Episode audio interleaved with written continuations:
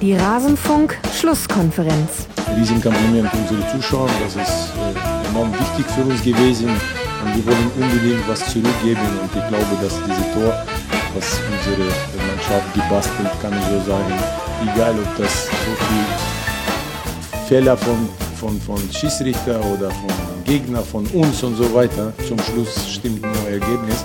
Dieses Ergebnis zeigt das 1 0 der Bremen.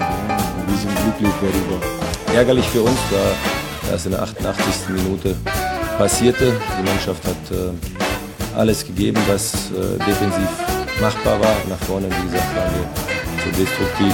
Alles zum letzten Bundesligaspieltag. Alles zum letzten Bundesligaspieltag. Ein letztes Mal in der Saison 2015-2016. Hallo und herzlich willkommen beim Rasenfunk. Mein Name ist Max Jakob Ost. Ich freue mich, dass ihr die Schlusskonferenz hört unser Format, in dem wir über den Bundesligaspieltag reden. Und wir haben gerade schon den Aufreger des 34. Spieltags, den Showdown, das Entscheidungsspiel, da haben wir schon die wichtigsten Stimmen zugehört. Einmal Viktor Skripnik, der vollkommen euphorisiert ins Mikrofon brüllt und einmal Nico Kovac, der etwas bedröppelt ins Mikrofon nuschelt, sage ich jetzt mal. Wir wollen über den Spieltag reden und ich habe mir dazu eine Kombination aus Gästen eingeladen, die sehr, sehr gut und sehr, sehr wohl bewährt ist. Denn wir haben schon zusammen eine Saisonvorschau aufgenommen, in der wir auch eine Abschlusstabelle getippt haben. Wir haben äh, die Ausgabe zum 17. Spieltag zusammen aufgenommen, in der wir uns mit unseren Vorhersagen messen lassen mussten. Und ähm, tollerweise haben sich beide Gäste auch dazu bereit erklärt, dass wir jetzt zum Teil zum Kreuze kriechen, wenn wir unsere Vorhersagen auch nach dem 34. Spieltag auf die Realität hin abklopfen. Und mit dieser langen Einleitung seien sehr herzlich begrüßt zum einen Tobias Escher, Ed Tobias Escher, der ein hervorragendes Buch über Taktik geschrieben hat. Ihr ähm, konntet davon im Tribünengespräch zu Fußballtaktik viel hören. Der außerdem bei Bundesliga auf Rocket Beans TV den, den einzigen, den einzig wahren Taktikexperten in der Runde gibt und den ich jetzt hier begrüße. Hallo Tobi. Danke für die Werbung und hallo. hallo. Außerdem mit dabei Stefan Rommel, Ed Knallgöver bei Twitter, freier Sportjournalist, ähm, Stuttgart und Werder Bremen, Aficionado hätte ich jetzt fast gesagt. Und äh, mit seinen Tipps ganz schön gut mit dabei im Vergleich zu uns anderen beiden, aber dazu kommen wir noch. Servus Stefan. Hallo. So, sehr schön, dass das geklappt hat. 34. Spieltag. Ähm, ich habe es seit, glaube ich, zehn Spieltagen anmoderiert, dass alles darauf hinauslaufen könnte, auf die Partie Werder Bremen gegen Eintracht Frankfurt. Und zumindest in diesem Fall ähm, hat mal eine Prognose Bestand behalten. Und deswegen würde ich auch gern mit dem Spiel anfangen, denn das ist ähm, ja das Spiel, in dem die Entscheidung über Relegation und Klassenerhalt gefallen ist. Wir alle wissen, dass jetzt im Nachhinein Werder mit einem 1 zu 0 in der 88. Minute sich retten konnte, auf einem hervorragenden 13. Platz steht. Und die Eintracht muss in die Relegation gegen den F FCN. Ein 0 zu 0 hätte gereicht für die Eintracht, aber vielleicht hat man zu defensiv gespielt. Stefan, du warst im Stadion, habe ich das richtig verstanden? Ich war im Stadion, ja. Dann schilder uns doch mal ein bisschen die Eindrücke. Was waren das für eine Atmosphäre auch vor dem Spiel? Ja, die war so wie bei den letzten äh, beiden Heimspielen, nachdem ja äh, vor vier oder fünf Wochen äh, das äh, als wichtigstes Spiel der letzten Jahre äh, proklamierte Duell gegen Augsburg verloren gegangen ist äh, haben sich die Fans ja einiges ausgedacht und äh, das haben sie dann tatsächlich gegen Wolfsburg und dann später bei dem Montagsspiel gegen Stuttgart und als dann auch gestern ähm, auch tatsächlich so durchgezogen. Also die Atmosphäre war schon sehr bemerkenswert. Äh, wir saßen äh, bei den Sky-Kommentatorenplätzen und beziehungsweise wir standen halt 90 Minuten während der Arbeit, weil äh, alle 42.100 Leute im Stadion auch standen. Und zwar im Prinzip komplett während der kompletten 90 Minuten. Es war schon sehr, es war wie so inklusive der Klatschpappen dann und äh, ja, diesem äh, permanenten Stehen, das hatte was von, von so einem äh, NBA Playoff Finale Spiel 6 oder 7. So, das, da hat sich das für mich angefühlt und es war schon, war schon echt eine enorme äh, Stimmung für, für äh, Bremer Verhältnisse. Das Stadion ist ja nicht allzu groß, vergleichsweise zumindest. Und äh, das war schon sehr außergewöhnlich. Mhm. Aber Klatschpappen, da werde ich ja hellhörig, ehrlich gesagt. Ja, das ist natürlich sehr schlecht. Äh, aber ja, jetzt haben sie natürlich auch alles marketingtechnisch sozusagen dann auch alles mitgenommen, was ging. Also da auf den Klatschplatten äh, stand dann auch äh, This is Osterdeich, den Satz, den der Markus Lindemann vor, vor ein paar Tagen dann geprägt hat bei dem Stuttgart-Spiel mhm. äh, in Anlehnung an äh, Enfield. Und äh, ich glaube, die haben auch schon mehrere tausend T-Shirts davon, T-Shirts davon verkauft. Äh, da wird jetzt natürlich auch alles dann mitgenommen, was so geht. Aber nichtsdestotrotz äh, war das tatsächlich eine sehr außergewöhnliche Atmosphäre gestern. Mhm. Ja, Fußball im Jahr 2016. Tobi, wir beide haben es äh, nicht vor Ort gesehen, sondern wir haben es nur durch den Fernseher transportiert bekommen. Aber ich fand, dass man äh, auch hinter dem Bildschirm gemerkt hat, ähm, da passiert was Besonderes. Das mich persönlich hat es erinnert an äh, die Wunder von der Weser, die es früher im Europapokal immer mal wieder gab. Ja, ähm, in der ersten Halbzeit muss ich sagen, hatte ich dieses Gefühl noch nicht ganz. Da war es noch so ein relativ normales Spiel und da war auch ähm, beide Mannschaften noch mit dabei bei der Sache, sage ich mal. Ähm, da hat sich auch keiner noch so richtig vorgewagt, weil man ja auch noch nicht wusste, wie es in Stuttgart steht und ob dann Stuttgart nochmal gefährlich werden könnte. Ich hatte das Gefühl, in der Halbzeit ist so zu den Spielern durchgedrungen, dass es 2-0 für Wolfsburg steht, ähm, weil er dazwischen stand und dass man, ähm, dass sich jetzt eine andere Ausgangslage ergibt. Und in der zweiten Halbzeit ist dann Werder Bremen mit deutlich mehr Leuten aufgerückt und Frankfurt hat sich immer, immer weiter zurückgezogen. Die standen dann am Ende mit einer Sechserkette im, am Strafraum und dann drei Mann davor. Also die hatten dann ähm, nur noch aus Verteidigung und Bremen nur noch auf Angriff. Und dann ist halt auch diese besondere Stimmung reingekommen. Also dann ist halt ein Ball nach, nach dem anderen in den Strafraum gejagt worden und ähm, irgendwann ist Frankfurt so ein bisschen unter diesem Druck zusammengebrochen. Mhm.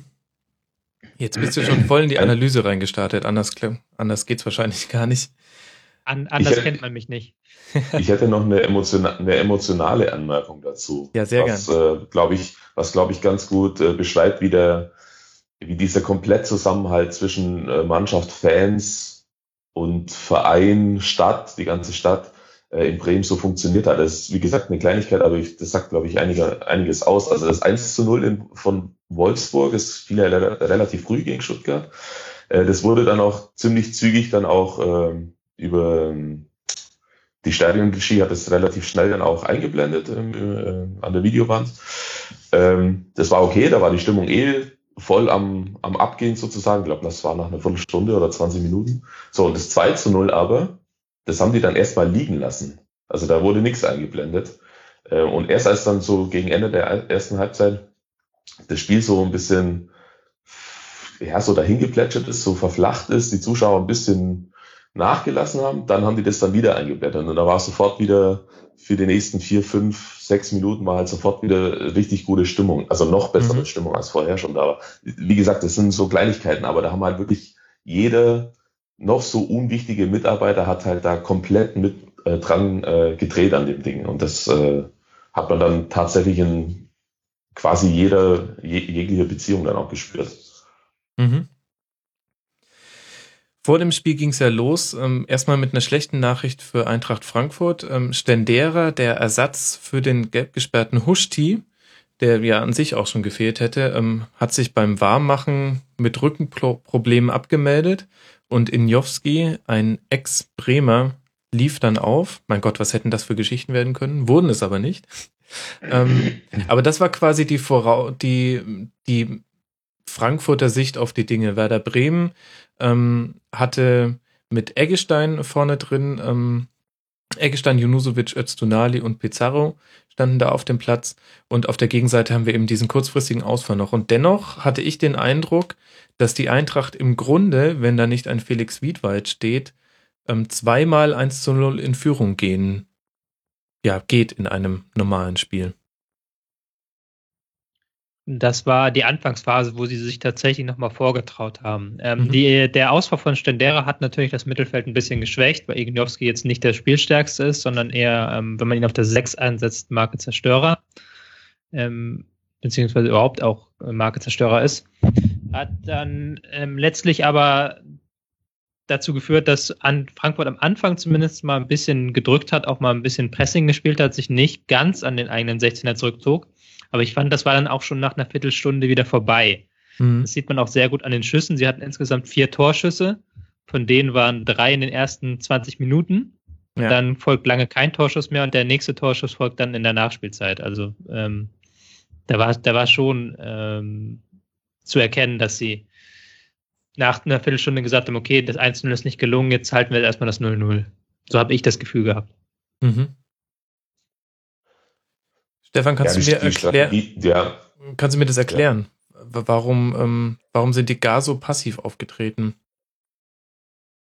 Ja, die, also ich glaube, von vornherein war die Strategie natürlich schon so wie in den letzten Eintracht-Spielen auch. Äh, das Wichtigste ist erstmal die Null zu halten, sozusagen. Mhm. Und äh, die, die eine Chance, der, der Kopfball nach einer Ecke, der war, glaube ich, gleich nach ein oder zwei Minuten. Das war relativ äh, früh und dann mhm. Eine sehr gute Aktion von einem, wie ich finde, auch sehr guten Hasebe gestern. Ähm, dann wird's halt, selbst für Werder in der momentanen Heimspielverfassung wird's dann halt echt brutal schwer, wenn die dann tatsächlich dann 0 zu 1 äh, hinten liegen. Und dann kommt jetzt eine Sache dann vielleicht zum, oder kam eine Sache zum Tragen, die Werder halt in den letzten Wochen oder jetzt auch sehr speziell in den letzten beiden Wochen dann hinbekommen hat. Sie haben ja relativ viele Tore geschossen in der Runde. Ich glaube, die drittmeisten nach Bayern und äh, Dortmund. Ähm, und als dann die Offensive jetzt nicht mehr so gut funktioniert hat in den letzten beiden Spielen, mit vergleichsweise wenigen einem Tor, mhm. ähm, haben die auf einmal äh, rausgefunden, dass man ja auch mal zu Null spielen kann. Also Wiedwald war dann jetzt tatsächlich, der wurde ja auch sehr oft äh, kritisiert, manchmal zu Recht, manchmal auch zu Unrecht. Der war dann tatsächlich jetzt auch da, der hat in Köln sehr gut gehalten vor einer Woche und gestern halt die zwei Bälle, die aufs Tor flogen, Tobi hat es ja gerade schon gesagt, die hatten von der 19. bis zur, glaube ich, 93. Mhm. Minute hatten die keinen Torschuss mehr. Ähm, hat er dann die beiden, die er halten musste, hat er dann tatsächlich auch gehalten. Also das, dieses haben sie quasi ein bisschen so antizyklisch gespielt und es hat funktioniert mit vier Punkten aus den letzten beiden Spielen. Mhm. Es hat mich aber auch jetzt nicht so sehr gewundert, dass das zu null für Werder ausgeht, weil halt Frankfurt wirklich nichts mehr gemacht hat nach 20 Minuten. Die haben ja, dann versucht, sehr viel lange Schläge. Die, und die zweiten Bälle haben sie nicht erobert bekommen, weil das Mittelfeld viel zu tief stand. Ich glaube, Fritz hat äh, zig Bälle einfach im Mittelfeld aufsammeln können, weil er der einzige Mann war, der zwischen der im Sechserraum war, zwischenzeitlich. Und dann hast du halt auch keine Torgefahr, die du hinbekommst. Absolut, also da ist überhaupt keiner mehr nachgerückt. Die haben den Ball dann auf äh, Seferovic gehauen und der musste sich dann halt, im Kopfball hat er eh fast keinen bekommen gegen, äh, gegen Westergaard und dann am Boden war es halt auch schwierig, weil überhaupt keiner mehr nachgerückt ist. Selbst wenn er den Ball mal festmachen konnte für zwei, drei Sekunden, mhm. war er spätestens dann weg, weil dann nur ein Grüner irgendwo oder noch ein zweiter oder dritter Grüner um ihn rum war und die anderen waren nicht mehr, entweder nicht mehr in der Lage oder durften oder wollten auch nicht mehr äh, nach vorne gehen. Und am Schluss, die letzten zehn Minuten, war dann halt mit Entlastung gar nichts mehr. Da hatten die wirklich sechs oder manchmal sogar sieben Spieler hinten auf einer Linie stehen. Äh, dann mussten sie einen Chandler einwechseln, der der 0,0 an diesem Spiel teilgenommen hat. Also die haben dann quasi mit, mit neuneinhalb Feldspielern nur noch gespielt.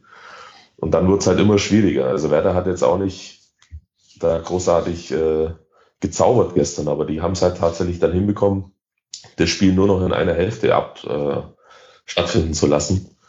Und naja, dann drücken sie halt so einen Standard, nachdem die vorher auch alle nicht besonders äh, gut waren, drücken sie halt tatsächlich dann mit dem einigermaßen, wie ich finde, einstudiert wirkenden Standard dann den Ball dann doch noch drüber. Mhm. Was Frankfurt im Umkehrschluss übrigens wegen Stendera nochmal äh, brutal gefehlt hat. Also Stendera ist halt ein sehr guter Standardschütze.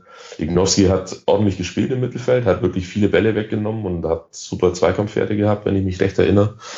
Ähm, aber halt das, was Frankfurt ausgemacht hat, ausgemacht hat die letzten Wochen, dass sie kühl sind vor dem Tor, dass sie ihre paar Chancen, die sie haben, dass sie die auch nutzen und dass sie nach dem Standard vielleicht auch mal eins machen, das war gestern halt nicht da. Mhm. Genau, bei einem 0 zu 1 für Werder wäre es logischerweise sehr, sehr schwierig geworden. Da hätte auch ähm, viel im Stadion äh, kippen können, beziehungsweise die Dezibelzahl einfach ein bisschen runtergehen können. Ich finde, dass man schon auch im Grunde 60 Minuten lang hat man schon gesehen, wie so ein Auswärtsspiel bei, Werder ist, wenn eine Mannschaft kommt, die, die das ganze Ding annimmt. Also ähm, da ist, da waren ja sowohl die Niederlage von Wolfsburg als auch die Niederlage von Stuttgart waren irgendwie keine so richtigen Referenzen, weil da jeweils Teams an, angerückt sind. Die einen hatten keinen Bock und die anderen sind auseinandergefallen nach einer sehr, sehr wilden Anfangsphase. Und ich finde, es gab so einen Zeitpunkt in der, so schon Ende der ersten Halbzeit und dann Mitte der zweiten Halbzeit, wo du gemerkt hast, okay, also so ist es quasi, wenn jemand nicht einfach so per se schon mal zusammenbricht aus irgendwelchen Gründen, sondern einfach da dagegen hält. Und ähm, wenn man ehrlich ist, hat ja dann auch Werder auch gar nicht so viele Chancen kreieren können. Also ähm, wir, wir sprechen jetzt natürlich eine Retrospektive, wo man sagen kann, Eintracht hat sich eindeutig zu passiv verhalten und viel zu tief reindrängen lassen. Aber es haben halt auch nur zwei Minuten und wahrscheinlich noch irgendwie zwei weitere Aktionen gefehlt. Dann hätte das auch mit 0-0 klappen können. Ganz ja, genau. aber ja. Ja, Stefan, sag du mal. Nee, ich fange, mach. Ich sehe es genauso wie Max. Also klar, kannst du jetzt danach hinstellen und sagen, ja, falsche, äh, falsche Ausrichtung für die letzten, sag mal, 30 Minuten. Aber wenn es halt dann gut geht und äh, Radetzky musste jetzt auch kaum wirklich einen schwierigen Ball halten, das stimmt ja auch. Und das hat er auch sehr solide ausgesehen. Und man hatte tatsächlich das Gefühl, Werder beißt sich jetzt an denen die Zähne aus. Selbst wenn sie mhm. jetzt noch so viel äh, äh, Druck machen können. So richtig, wirklich klare Torchancen mit, mit klaren Torabschlüssen mit einem einigermaßen freien Schussfeld gab es eigentlich gar nicht, weil einfach zu viele Schwarze da in der Gegend rumstanden, wenn es äh, in, in, den gefährlichen Zonen. Und wie gesagt, dann so ein Standard äh, hat ein, einstudiert ausgesehen, aber wie der Ball dann auch abgefälscht von Pizarros Kopf dann noch den Weg dann zum, zum ersten Pfosten zurückfindet und da haben halt überall zwei, drei Zentimeter gefehlt und dann beschwert sich nachher kein Mensch darüber. Dann spielen die da 0-0 und alle sagen, ja, Wahnsinn, jetzt haben die das vierte Spiel nacheinander äh, hinten bombastisch verteidigt. Mhm. Ich fand schon, dass Bremen in der zweiten Halbzeit Chancen hatte. Ähm, jetzt keine, die, nicht die riesigsten, aber da war ja einmal ähm, Junusovic, mhm. der frei zum Abschluss kam und Uche hatte ja auch noch aus ähm, etwas spitzen Winkel mhm. zwar, aber auch eine gute Chance. Und ich fand auch, es war am Ende, hat es sich schon folgerichtig angefühlt, weil ähm, Frankfurt halt dadurch, dass sie nur nach hinten rein kam, dann kriegt man auch als Zuschauer so das Gefühl, irgendwann, da muss ja noch irgendwas passieren, so. Ich fand das halt nicht ich fand das halt, ich finde halt die Kritik schon richtig, dass es zu passiv von Frankfurt war, weil du halt natürlich dann auch solche Standards weggibst, wenn du erst am eigenen 16er störst, ist die Wahrscheinlichkeit halt höher, dass der Standard an einem eigenen 16er passiert und nicht ähm, mit der Mittellinie und in der gegnerischen Hälfte, mhm. wo es mhm. nichts ausmacht. Ja, und Fehler da fand ich schon, dass man das eingeladen hat. Also mhm. man hat sich schon ähm, gebettelt, klingt jetzt zu hart, aber man hat, man hat Bremen das schon eingeladen, dass sie dann noch irgendwann diesen Standard bekommen, den sie brauchen. Ja, das, das ist äh, richtig, wobei der Standard, der jetzt tatsächlich zum Tor geführt hat, der war ja kurz hinter der Mittellinie. Also das war so ein stinknormaler äh, Halbfeldstandard, wie es ihn in einem Spiel irgendwie 30 Mal gibt. Nur diesmal, wie gesagt, war natürlich Werder dann auch äh, aufgemacht. Äh, Restsicherung war quasi, äh, Restverteidigung war nur noch der Standardschütze, das war Junusovic. Und alle anderen waren im und am 16er. Das ist richtig, insofern, äh, was du dann sagst, aber das war halt auch ein Standard. Mhm. Und mit den genannten Chancen hast du ja schon zwei der drei Torschüsse, zu denen man dann ja auch das Tor zählen muss, von Werder genannt. Beziehungsweise, ach nee, Junusovic hat vorbeigeschossen. Doch nicht. Aber also es kam auch wirklich nicht viel. Also ich sehe, wenn wir halt mal überlegen, wo beide Mannschaften herkommen, dann haben wir ähm, Werder am 33. Spieltag zum ersten Mal in dieser Saison zu Null gespielt und gegen Köln viele, viele gute Chancen. Normalerweise können die da sehr gut mit einem Dreier weggehen. Ähm, allein die beiden Pizarro-Dinger kurz vor Schluss, von denen man vorher nicht so viel gesehen hat, ähm, waren wirklich hochkarätig. Und Eintracht Frankfurt kommt von einem 1 zu 0 gegen Dortmund, wo sie im Grunde das gemacht haben, wie in diesem Spiel gegen Werder. Sie haben sehr gut begonnen, auch in der Offensive, also auch gegen Dortmund hatten sie ja in der ersten Viertelstunde ihre beiden Chancen und dann ist auch das Tor gefallen. Und dann haben die mit Mann und Maus verteidigt. Und du hast schon gegen Dortmund gesehen, wie groß der Faktor Glück wird, beziehungsweise Tobi würde dann vielleicht eher sagen, ähm, dadurch, dass du in einer gefährlicheren Zone ähm, Fehler machst, weil du eben tiefer drin stehst, ähm, haben diese Fehler dann schneller Konsequenzen. Vielleicht ist das dann so die analytische Version desselbigen, also desselben Tatbestands.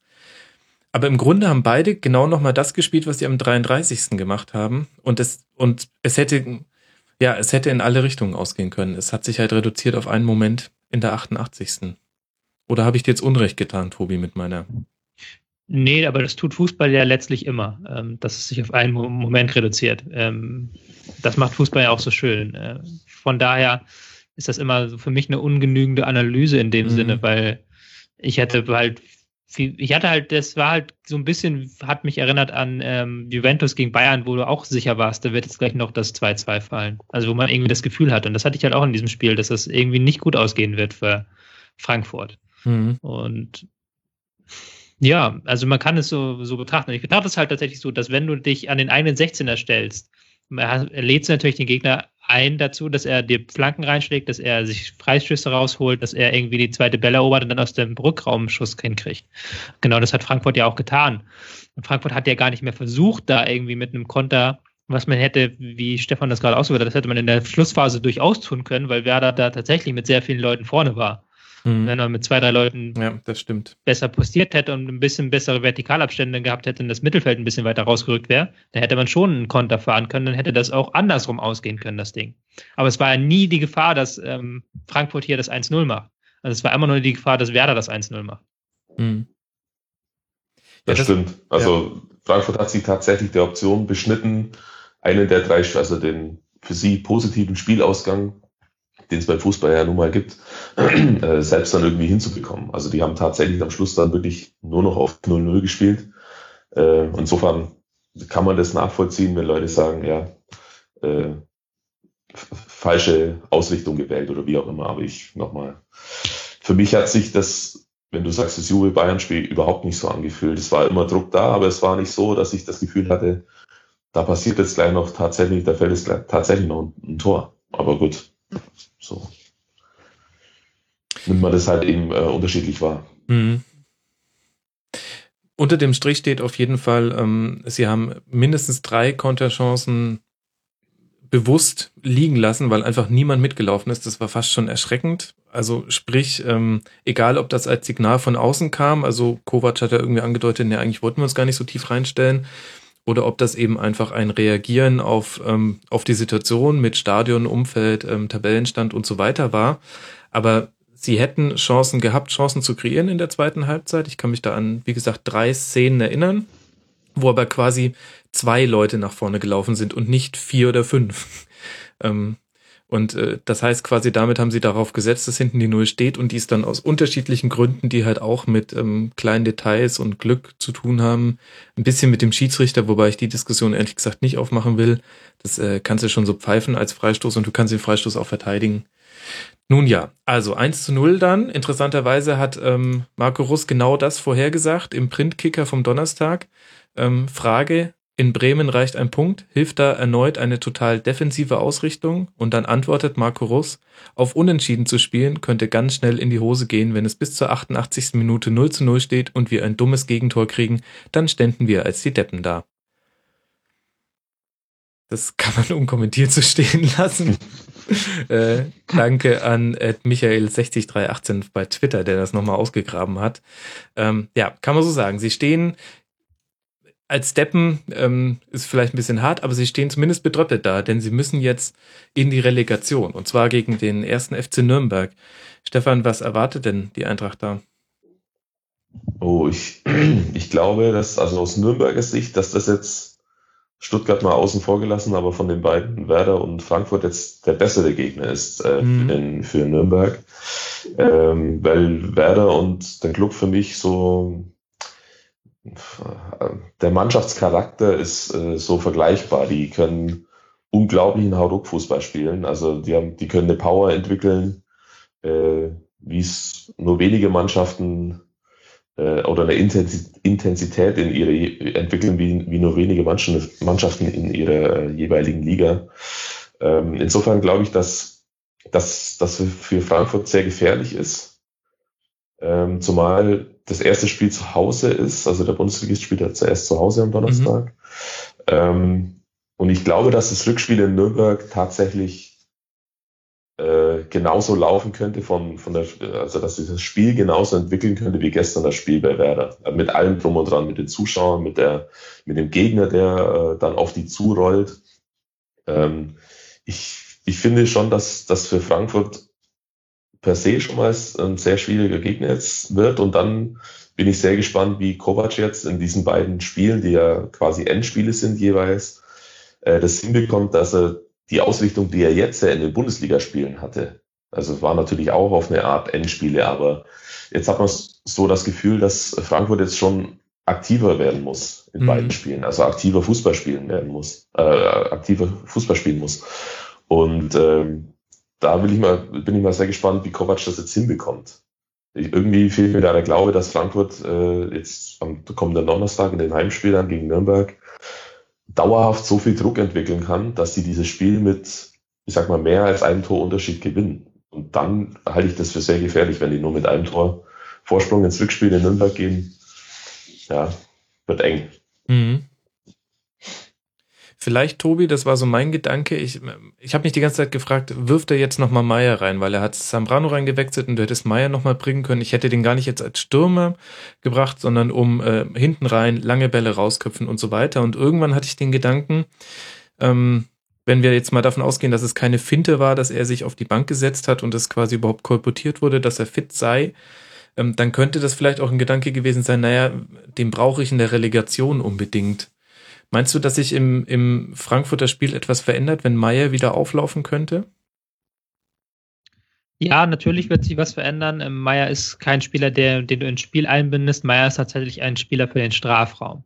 Wobei Meier ähm, durchaus wieder ein paar Optionen öffnet, gerade fürs Flügelspiel, gerade für Flanken. Ähm, auch ähm, Meier ist immer auch immer ein Mann, der einen Abpraller mal nimmt und dann aus dem Nichts heraus den Abpraller reinmacht.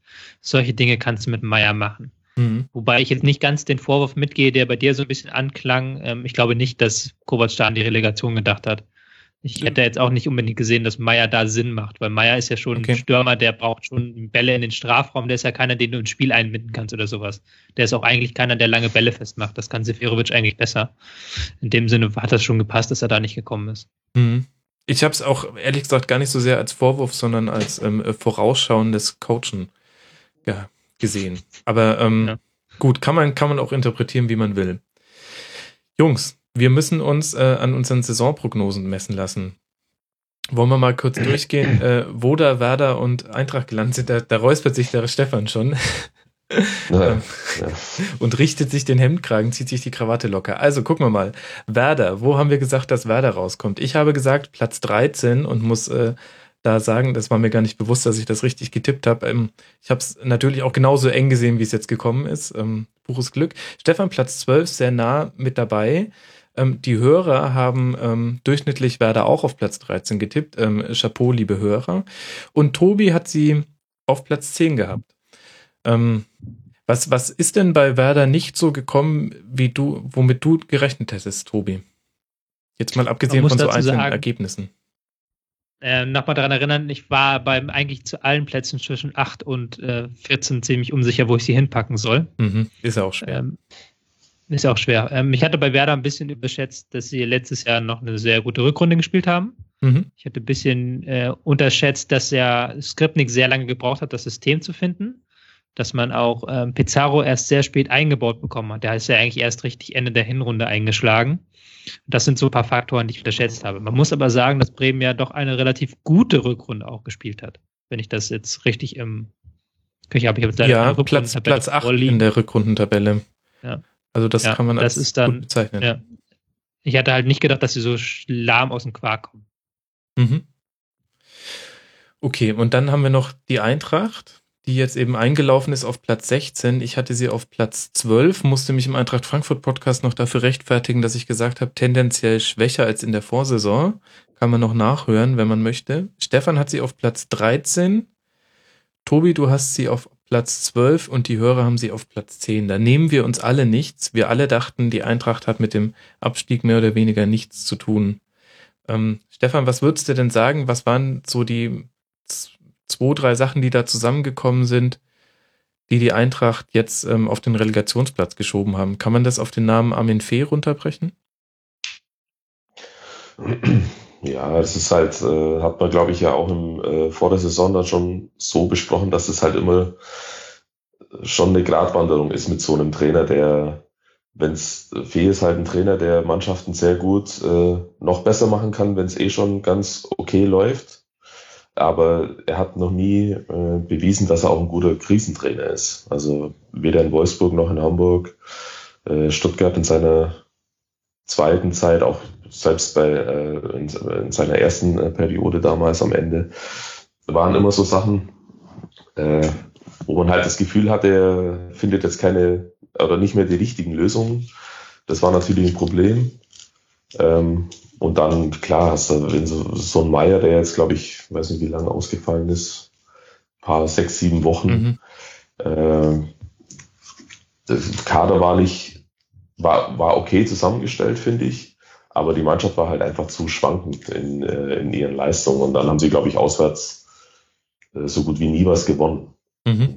So, also so richtig festmachen könnte ich es jetzt auch nicht, außer an so ein paar äh, Zahlen und Statistiken. Aber naja, kommt halt dann ein bisschen so eins zum anderen und dann begreift man es vielleicht nicht gleich, dass es jetzt gerade schon äh, rasant bergab geht. Ich meine, es ging ja anderen Mannschaften auch so. Mhm. Äh, und auf einmal äh, wacht man auf und denkt sich, hoppla, nur fünf Spieltage und ich bin jetzt gerade Vorletzter mit sechs, sieben Punkten Rückstand auf Platz 16 sogar. Und also, dass sie jetzt überhaupt noch 16. wären, hätte ich ehrlich gesagt vor drei Wochen gar nicht unbedingt für möglich gehalten. Aber mhm. Ich glaube, das war auch gestern der Tenor nach dem Spiel so, ja, vor ein paar Wochen hättet ihr ja Platz 16 unterschrieben und jetzt haben euch zwei Minuten gefehlt. Stimmt, aber jetzt ist es halt so und relativ klar war dann ja auch die, die Analyse von, äh, äh, vom Trainer von Kovac und fand ich eigentlich ganz gut, dass sie relativ nüchtern damit umgegangen sind. Mhm. Ja. Er hat ja auch nicht so allzu viel Zeit. Das ist das, was die Relegation knackig macht. Ähm, jetzt am Donnerstag geht's dann weiter. Da gibt's jetzt nicht so viele Zeit, den Kopf wieder irgendwie ähm, einzunorden auf diese neue Situation, auf diese zwei Endspiele. Gut, und äh, im Detail die Saison von Eintracht Frankfurt, auch mit dem Wissen, geht es denn jetzt in die zweite Liga oder konnte man sich nochmal retten, spreche ich dann im Rasenfunk Royal mit einem Eintracht-Experten. Da werden wir das dann genau behandeln und da ähm, wird auch nochmal Armin Fee und ich denke auch die Winterneuzugänge kommen da nochmal zu Wort. Und dann gucken wir mal. Und an der Stelle noch ganz kurz ähm, erwähnt, ähm, auch den Hut ziehen muss man vor Werder, dass sie Viktor Skripnik nicht entlassen haben. Damit will ich jetzt nicht sagen, ähm, das war jetzt nur sein Verdienst, dass sie nicht abgestiegen sind, aber unter dem Strich hat es geklappt. Also sie haben ein Wir-Gefühl hergestellt, was sich bis ins Stadion übertragen hat und da hat eventuell auch dazu beigetragen, dass man gesagt hat, unser Weg ist es nicht, immer gleich den Trainer zu entlassen. Ähm, die Entscheidung hat mich damals erstaunt und auch alle Gäste im Rasenfunk ab dann. Aber im Nachhinein kann man sagen, passt. Hut ziehen, gut gemacht. Ist doch schön, wenn es mal ohne Entlassung geht. So, wie kommen wir jetzt? Es ist schön, wenn es ohne Entlassung geht, zum Spiel des VfB Stuttgart bei Wolfsburg. Ich weiß es nicht. Aber das war ja das zweite entscheidende Spiel im Abstiegskampf. Stuttgart hätte sich mit einem eigenen Sieg und mit einem Sieg der Eintracht noch retten können, wobei die Chancen schon sehr minimiert waren und auch schon in den äh, Medienberichten zuvor viel von Planungen für die zweite Liga geschrieben wurde. Also so wirklich konnte man das kaum noch glauben. Und die Hoffnungen haben sich ja dann auch sehr schnell zerstört. 2 zu 0 zurückgelegen gegen Wolfsburg, ähm, wenig bis keine Gegenwehr und daraufhin hat sich ja dann auch die Gemengelage an der Weser verändert. Lass mal über dieses Spiel sprechen. Ähm, Tobi, was mich verwundert hat, war, dass Stuttgart sehr, sehr tief gestanden ist und dennoch die ersten Chancen für Wolfsburg durch lange Bälle entstanden sind. Ja, mich hat das mit ähm, den ersten Teil einzugehen, mich hat das sehr gewundert, wie tief äh, Stuttgart stand, dass sie halt ähm, auf dieses unter Kramni erprobte Mittelfeldpressing gesetzt haben, die gegnerischen Verteidiger gar nicht unter Druck gesetzt haben. Ähm, das fand ich schon, das hat mich sehr verwundert. Und ähm, dass sie dann trotzdem hinten relativ offen standen, was auch wieder damit zu tun hatte, dass die, das Mittelfeld, wo sie ja sehr viel mit Mannorientierung arbeiten, wo sie sehr eng am Mann stehen und äh, sich dadurch aber auch, wenn die Gegenspieler sich leicht nach außen bewegen, lassen sich die Stuttgarter Sechser zu leicht rausziehen. Und dann hast du da einen relativ offenen Raum und wenn der Gegner das schlau ausspielt, wie Wolfsburg das zwei, dreimal getan hat, dann läuft man alleine auf die gegnerische Viererkette zu. Es war überhaupt, es war von der ganzen Körpersprache her, ähm, war es ein ganz komisches Spiel von Stuttgart, fand ich. Ähm, auch dieses 1 zu 0, das eigentlich super leicht zu verteidigen ist, eine flache Flanke von links, aber wenn die Innenverteidiger einfach ihren Job machen würden und ähm, halt weiter rein, weiter reinrücken Richtung Tor, aber wird halt nicht verteidigt, weil, keine Ahnung, weil natürlich da irgendwie dieses große Aufbäumen gefehlt hat. Ich hatte nicht das Gefühl, dass die selber noch dran glauben. Mhm. Das schlägt sich dann wiederum in solchen taktischen Sachen wieder wie kein Druck und ähm, schwache Abstimmung der Viererkette. Ja, und fängt ja schon bei den Außenverteidigern da sogar an. Das war, das 1 zu 0 entsteht aus einem Einwurf, bei dem genau das gemacht wird, was in 99 Prozent aller Einwürfen gemacht wird, nämlich äh, der Ball wird zu einem Spieler gespielt, der ihn prallen lässt auf den einwerfenden Spieler und der war einfach nicht markiert. Und äh, deswegen war der Stuttgarter ein paar Meter zu weit weg und ich glaube, Schäfer war es dann, kann in, in Ruhe flanken und dann ist es zwar immer noch zu verteidigen, aber es wird schon schwieriger. Also ähm, ja, ganz furchtbar verteidigt. Äh, Stefan, kann man das auf, auf so mentale Themen runterbrechen dann am Ende? Ja, auch. Also ich glaube tatsächlich, dass in Stuttgart der, dieser Faktor äh, alles dominiert hat in den letzten Wochen. Also das ist im Prinzip war es wie Frankfurt, nur dass die halt noch die Kurve bekommen haben. Äh, Stuttgart hat halt einfach zu lange vor sich hingeschlummert, äh, obwohl die Anzeigen schon ja, wann war das so? Um Ostern rum waren die Anzeigen eigentlich schon, alle schon, hätten alle schon auf Alarm stellen müssen. Aber keiner hat's gecheckt, was da passiert. Und das muss man allen Leuten, die da irgendwie involviert sind, auch tatsächlich dann als, wie ich finde, allergrößten Fehler äh, ankreiden dann. Also es waren tatsächlich Spiele dabei, ich nehme das Hannover-Spiel mal aus, dass sie dann wirklich äh, sehr, äh, eigentlich ziemlich unglaublich 1 zu 2 zu Hause verlieren. Klar, die drei Punkte fehlen am Schluss, die da eigentlich locker drin gewesen wären, aber so, ich, die, da war, das sagen ja viele, dass das der Anfang war. Ich finde, der war noch ein bisschen später. Äh, da, da gab es dann, danach gab es ein Auswärtsspiel in, in Ingolstadt. Da haben sie dann in Unterzahl aus dem 1-3 noch ein 3-3 gemacht. Da haben alle gedacht, ja, alles wunderbar. Aber genau das war dann nicht der Fall. Das Spiel war schon wirklich absolut grauenhaft eigentlich. Ähm, was Einstellung und, äh, und, und Spannung und solche Faktoren halt anbelangt, war das wirklich richtig schlecht. Und dann, dann glaube ich, zwei Wochen später war dann äh, Auswärtsspiel in Darmstadt, wo sie mit mehr Glück als Verstand dann äh, noch 2 zu 2 spielen, äh, anstatt dieses Spiel schon zu verlieren. Da haben alle noch gedacht, ja, ist er, ist er noch okay, da war der Vorsprung ja auch noch da in der Tabelle und so weiter. Sah ja noch ganz passabel aus, aber wenn man wirklich in die Mannschaft reingehört hätte und wenn man äh, alle Faktoren mal sich vor Augen geführt hätte, die, die einem da so offenbart werden, dann hätte man da schon sehen müssen, wir müssen jetzt wirklich unglaublich aufpassen, weil sonst geht das Ding noch nach hinten los. Mhm. Aber keinem ist es offenbar aufgefallen.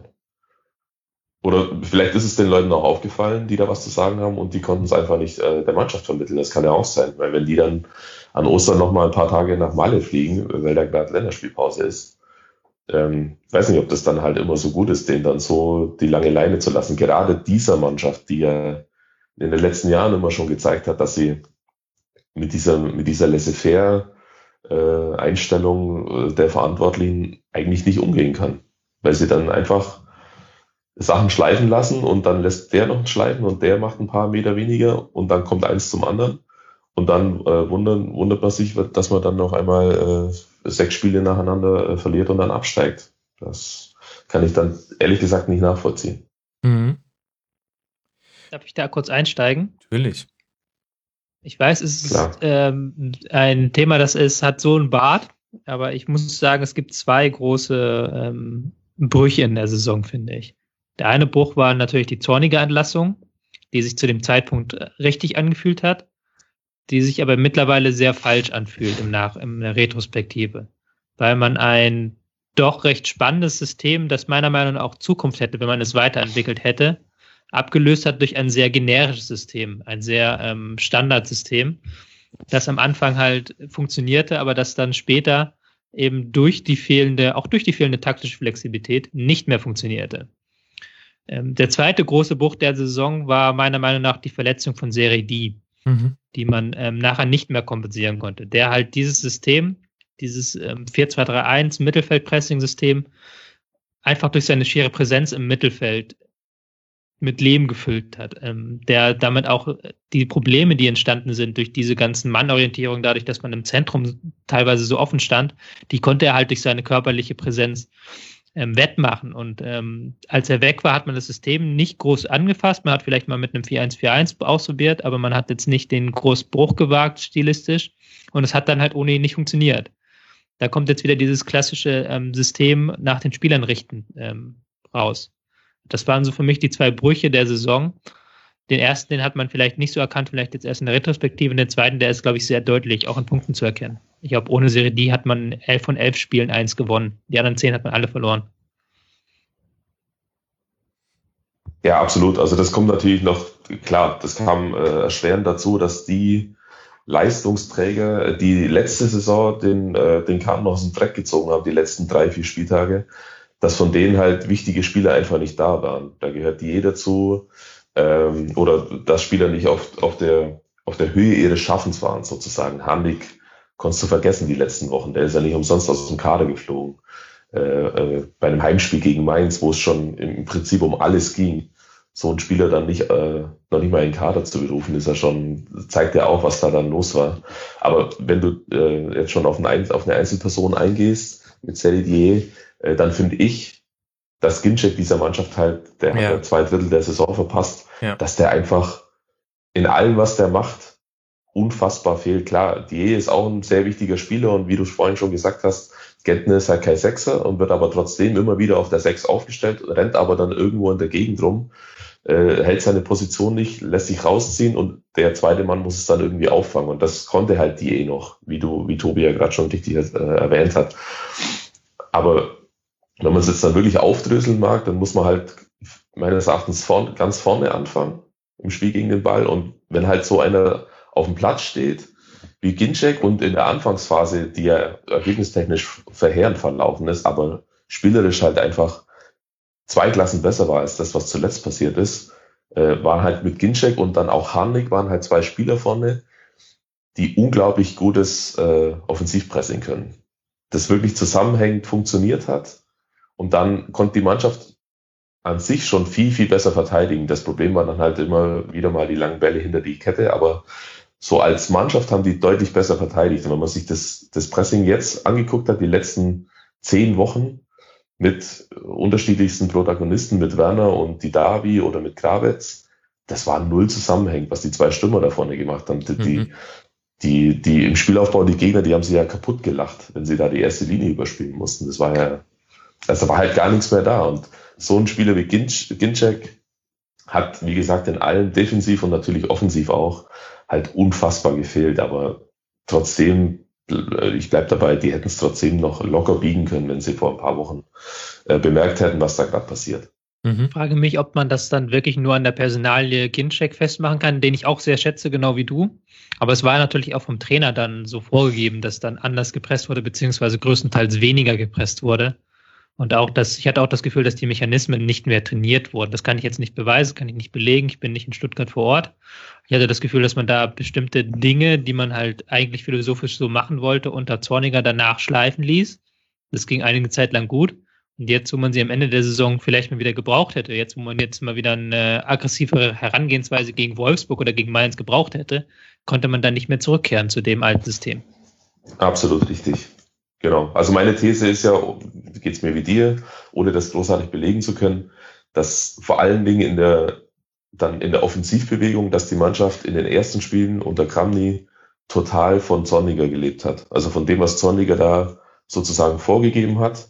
Kramny hat es dann tatsächlich hin, hinbekommen, die Defensive einigermaßen, ich betone einigermaßen zu stabilisieren, wobei auch er in den entscheidenden Phasen dann einfach auch unfassbares Glück hatte. Also die hatten wirklich Spiele, Frankfurt zum Beispiel 4 zu 2 gewonnen, Spielglück, Schiedsrichterentscheidungen, ähm, Gramdi selber, äh, ich glaube das zweite Spiel unter ihm war ein Heimspiel äh, im Pokal gegen Braunschweig. Da steht es 2-2 und der Niedermeyer sägt einen im, im 16er zwei Minuten mhm. vor Schluss von hinten weg. Normalerweise gibt es Meter und die scheiden gegen Braunschweig dann ähm, tatsächlich vor 20.000 Zuschauern aus dann wird er schon gar nicht Cheftrainer. Also da kam dann wirklich so ein paar Kleinigkeiten kamen dann zusammen und das hat sich dann als ein ganz angeblich harmonisches Bild gefügt, aber irgendwie so richtig überzeugend, finde ich, war das, war das nie, zu keinem Zeitpunkt unter Kramny. Und am Schluss ging es halt komplett dahin. Also dann war auch überhaupt keine, da waren weder handwerkliche noch, äh, noch emotionale Lösungen da, da jetzt irgendwie gegenzusteuern. Mhm. Ja, und ich finde, ein Punkt kommt da irgendwie noch mit rein, der auch noch größer ist und auch diese Saison übertrifft. Und den hast auch du mal im Rasenfunk gesagt, Stefan. Ähm, und zwar Stichwort, es gibt keine Erfolgskultur in diesem, in diesem Verein und kein, kein Leistungsdenken. Also es wird sich zu schnell ausgeruht und ist, man ist zu schnell zufrieden und zu wenig, ja, jetzt sage ich den Tuchelbegriff, zu wenig hungrig. Und woran ich das festgemacht habe, war unter anderem jetzt dieses Spiel gegen Wolfsburg, die Körpersprache und die, der Anspruch, mit dem man in dieses Spiel gegangen ist. Du kommst aus einer Saison, das muss man sich ja nochmal überlegen. Letzte Saison gerettet am letzten Spieltag mit einem 2 zu 1 bei Paderborn, was sehr gut auch ein 2 zu 2 oder 1 zu 1 werden kann. Es war ein verdammtes Tor, was über Abstieg und Nichtabstieg entschieden hat. Und danach hieß es, so eine Saison wollen wir nie wieder haben. Dann kam Robin Dutt und hat gesagt, hier ist ja alles schlecht, ist ja alles furchtbar, ich werde alles anders machen und ich werde mich an diesen Worten messen lassen. Fast forward, ähm, vor dem 34. Spieltag diese Saison, sagt Robin Dutt, ja, mir fällt auch auf, dass ich jetzt äh, recht viel kritisiert werde. Natürlich muss ich mich auch ähm, damit messen lassen, aber ähm, ein bisschen wundert es mich jetzt schon, dass da so auf mir rumgehackt wird. Ich paraphrasiere jetzt, aber das hat er bei Sky vorm Spiel gesagt. Und wir haben, wir haben eine Mannschaft, die in ein Spiel geht. Ich meine, Dante hatte im Spielaufbau, der hätte die Brüder Karamasow durchlesen können. So viel Zeit hatte der. Und ganz ehrlich, das ist genau der Mann, den ich gerne den Ball im Spielaufbau gebe und anlaufe, weil Dante jetzt gerade nicht mehr auf der Höhe seines Schaffens ist. Naldo klöppelt die Dinge nach vorne. Also, und das, das ist mir immer wieder eingefallen in dieser Saison, was du damals gesagt hast. Und das hat man, finde ich, jetzt in diesem Spiel auch paradigmatisch gesehen. Da war auch vom ganzen Anspruchsdenken her, da hat, sich keiner reingehauen. Der, der noch am positivsten aufgefallen ist, ist einer, der in Zukunft für Wolfsburg spielen wird, nämlich die Davi. Aber auch bei dem war es so, der schießt das 2 zu 1 in der 78. Minute. Denkst du, da rennt mal einer zum Ball und holt ihn aus dem Tor und ab zum Anschlusspunkt und hopp, jetzt geben wir ihn. Nein, die traben zurück und kriegen, müssen eigentlich direkt im Gegenzug das 3 zu 1 wieder fangen, wenn nicht mit Schlengerick, der sowieso ganz, ganz viel gerettet hat, eine Wahnsinnsparade rausholt und Bastos, Bastos baut. Also, hm, ich weiß gar nicht, warum mich das so wütend macht. Aber ja, da, da fehlt halt wirklich, glaube ich, dieses, dieses Leistungsdenken. Die, äh, doof gesagt, das ist ein bisschen, hört sich ein bisschen plump an, aber die, die haben ihren Arsch nicht hochgekriegt in dieser Saison und ähm, die waren auch wahnsinnig mit sich zufrieden, als es dann super lief mit den sechs Siegen und dann auf Schalke nicht gewonnen und dann, ja, naja, restlichen Punkte holen wir schon. Wir müssen ja nur noch gegen die gewinnen. Und diese nur noch Spiele haben sich halt irgendwann aufsummiert. Ja, da hat man ja schon ein paar Mal, wie du schon sagst, ein paar Mal schon erwähnt.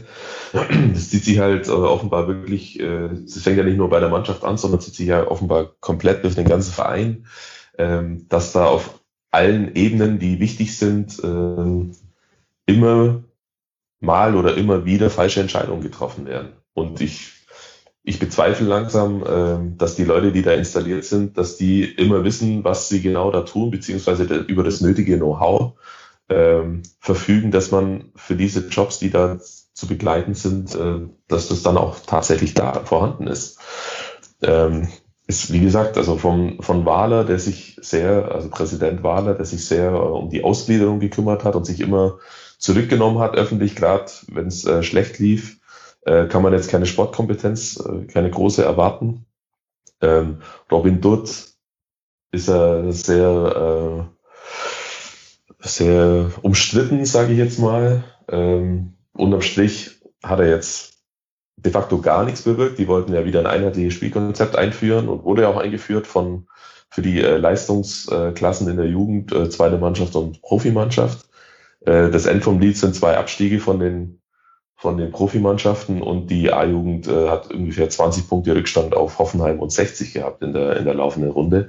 Äh, es gibt keine Spieler, die wirklich äh, nachhaltig nachrücken aus, dem, aus der Zweitligamannschaft, die dann jetzt wahrscheinlich dann auch noch einigermaßen auseinanderbricht. Man muss klären, ähm, inwieweit man äh, die Mannschaft noch aufrechterhalten mag und wie viel Geld man noch investieren mag. Stuttgart hat ja immer sehr viel Geld investiert in die zweite Mannschaft. Ähm, es gibt jetzt Fragen über Fragen. Also bleibt dort überhaupt noch Kramny, also eigentlich jetzt stammtischmäßig gesagt, müsste man ja sagen, die drei Wahler, äh, Kramny und Dutt müssen weg. Nur dann stelle ich natürlich sofort äh, die Nachfrage oder die, die, die Folgefrage, ja, wer macht's denn dann? Weil mhm. ich mein, die Phase ist ja jetzt schon äh, jetzt schon sehr wichtig. Die Planungen laufen hoffentlich schon längst äh, auch zweigleisig, beziehungsweise jetzt dann für die zweite Liga. Äh, falls nicht, äh, wäre das ja umso schlimmer, weil irgendeiner muss ja jetzt dann äh, demnächst wichtige Entscheidungen treffen. Und wenn, wenn sich Robin Dutt jetzt äh, drei Kaderplaner nach Stuttgart holt, äh, habe ich jetzt momentan nicht so das Gefühl, äh, dass ich sage, hurra, jetzt sind sie endlich da, jetzt wird alles besser. Das äh, ist mir dann ehrlich gesagt ein bisschen zu wenig. Und man muss, wenn man die drei äh, Personen dann jetzt in den Senkel stellt, dann natürlich auch sagen, was zur Hölle macht eigentlich der Aufsichtsrat die ganze Zeit? Also äh, Entscheidungen gehen ja nicht einfach so über den Tisch, sondern die werden ja abgesegnet. Und da äh, muss man sich dann tatsächlich schon fragen, äh, was diese Leute dann auch so machen. Also abgesehen davon, dass sie alle äh, mittelständische Unternehmen führen und aus der Wirtschaft sind, aber und eigentlich wissen müssten, was es heißt, äh, Leistungs- und Erfolgskultur in Unternehmen zu haben. Ja, gut, aber das, das heißt ja nicht, dass sie Sportkompetenz haben. Nee, natürlich nicht, aber es, äh, richtig, das habe hab ich ja gerade schon gesagt, aber hm. ich finde ja schon, dass sie erkennen müssen, dass sie erkennen müssten, ähm, dass Dinge falsch laufen, wenn Leute zu schnell zufrieden sind auf vielen ja. Ebenen. Und das Vielleicht. Äh, finde ich schon, kann man ihnen dann vorwerfen. Vielleicht nur als rein informativer Nachklapp. Ich habe heute schon gelesen, dass Kramnis Vertrag angeblich nicht für die zweite Liga gelte und dass Dutt auch vor dem ausstehe. Also dass beide vor dem ausstehen. Kramny ja, Wahler hat ja gestern quasi schon durch die Blume angedeutet, dass er äh, Rücktrittsgedanken hegt. Wie gesagt, normalerweise müsste man jetzt sagen, hier weiße Tafel, aber äh, war ja letztes Jahr im Prinzip dann also war ja vor zwölf Monaten im Prinzip schon genauso, außer dass der genau. Präsident schon da war. Ja. Aber dort war er erst ein paar Monate da und Zorniger war ja eigentlich der Go-To-Guy. So, der wurde so installiert und gesagt, hier, das ist der Mann und das ist sein Konzept und das wollen wir jetzt haben für die wichtigen äh, Jahrgänge und Spielklassen. Und im November, äh, Ende November wird der ganze, äh, der ganze Plan über den Haufen geworfen. Ja, da kann man jetzt äh, sich selber zusammenreimen, was wie stringent das dann ist. Mhm. Und ob sich Zorniger da jetzt, will er gar nicht behaupten, dass er sich immer korrekt verhalten hat allen gegenüber. Der war mit Sicherheit schwierig, äh, in der Ansprache, rhetorisch, mit im Umgang mit den Medien und so weiter.